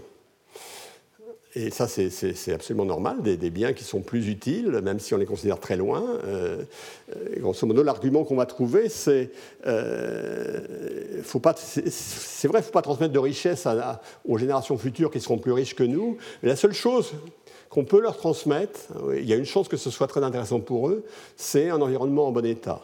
Ça va être un peu l'argumentaire que je vais donner ici. Alors, bien sûr, il y a un autre argument, hein, c'est la substituabilité entre biens privés et biens environnementaux. Si jamais vous pouvez substituer à 100%, euh, l'idée que j'ai ici, c'est qu'on n'a qu'une planète. Maintenant, si vous pouvez fabriquer une planète artificielle, une fois que vous serez très riche, euh, l'argument tombe un peu. Euh, donc, le, deuxième ingrédient de la réflexion, c'est vraiment le niveau de la substituabilité. Est-ce qu'une planète en bon état ou un environnement en bon état, c'est quelque chose qui est strictement, qui est strictement substitut Hein, de, biens privés, auquel cas il n'a pas d'importance particulière, ou au, contraire c'est quelque chose qui est peu substituable et auquel, il a beaucoup, auquel cas il a beaucoup d'importance. Voilà, euh, j'ai dit beaucoup de choses. Hein. Bon, alors je, vais revenir aussi sur l'altruisme intergénérationnel, mais je crois qu'il est raisonnable maintenant de s'arrêter ici et de vous remercier. Bonsoir. Retrouvez tous les contenus du Collège de France sur www.colège-2-france.fr.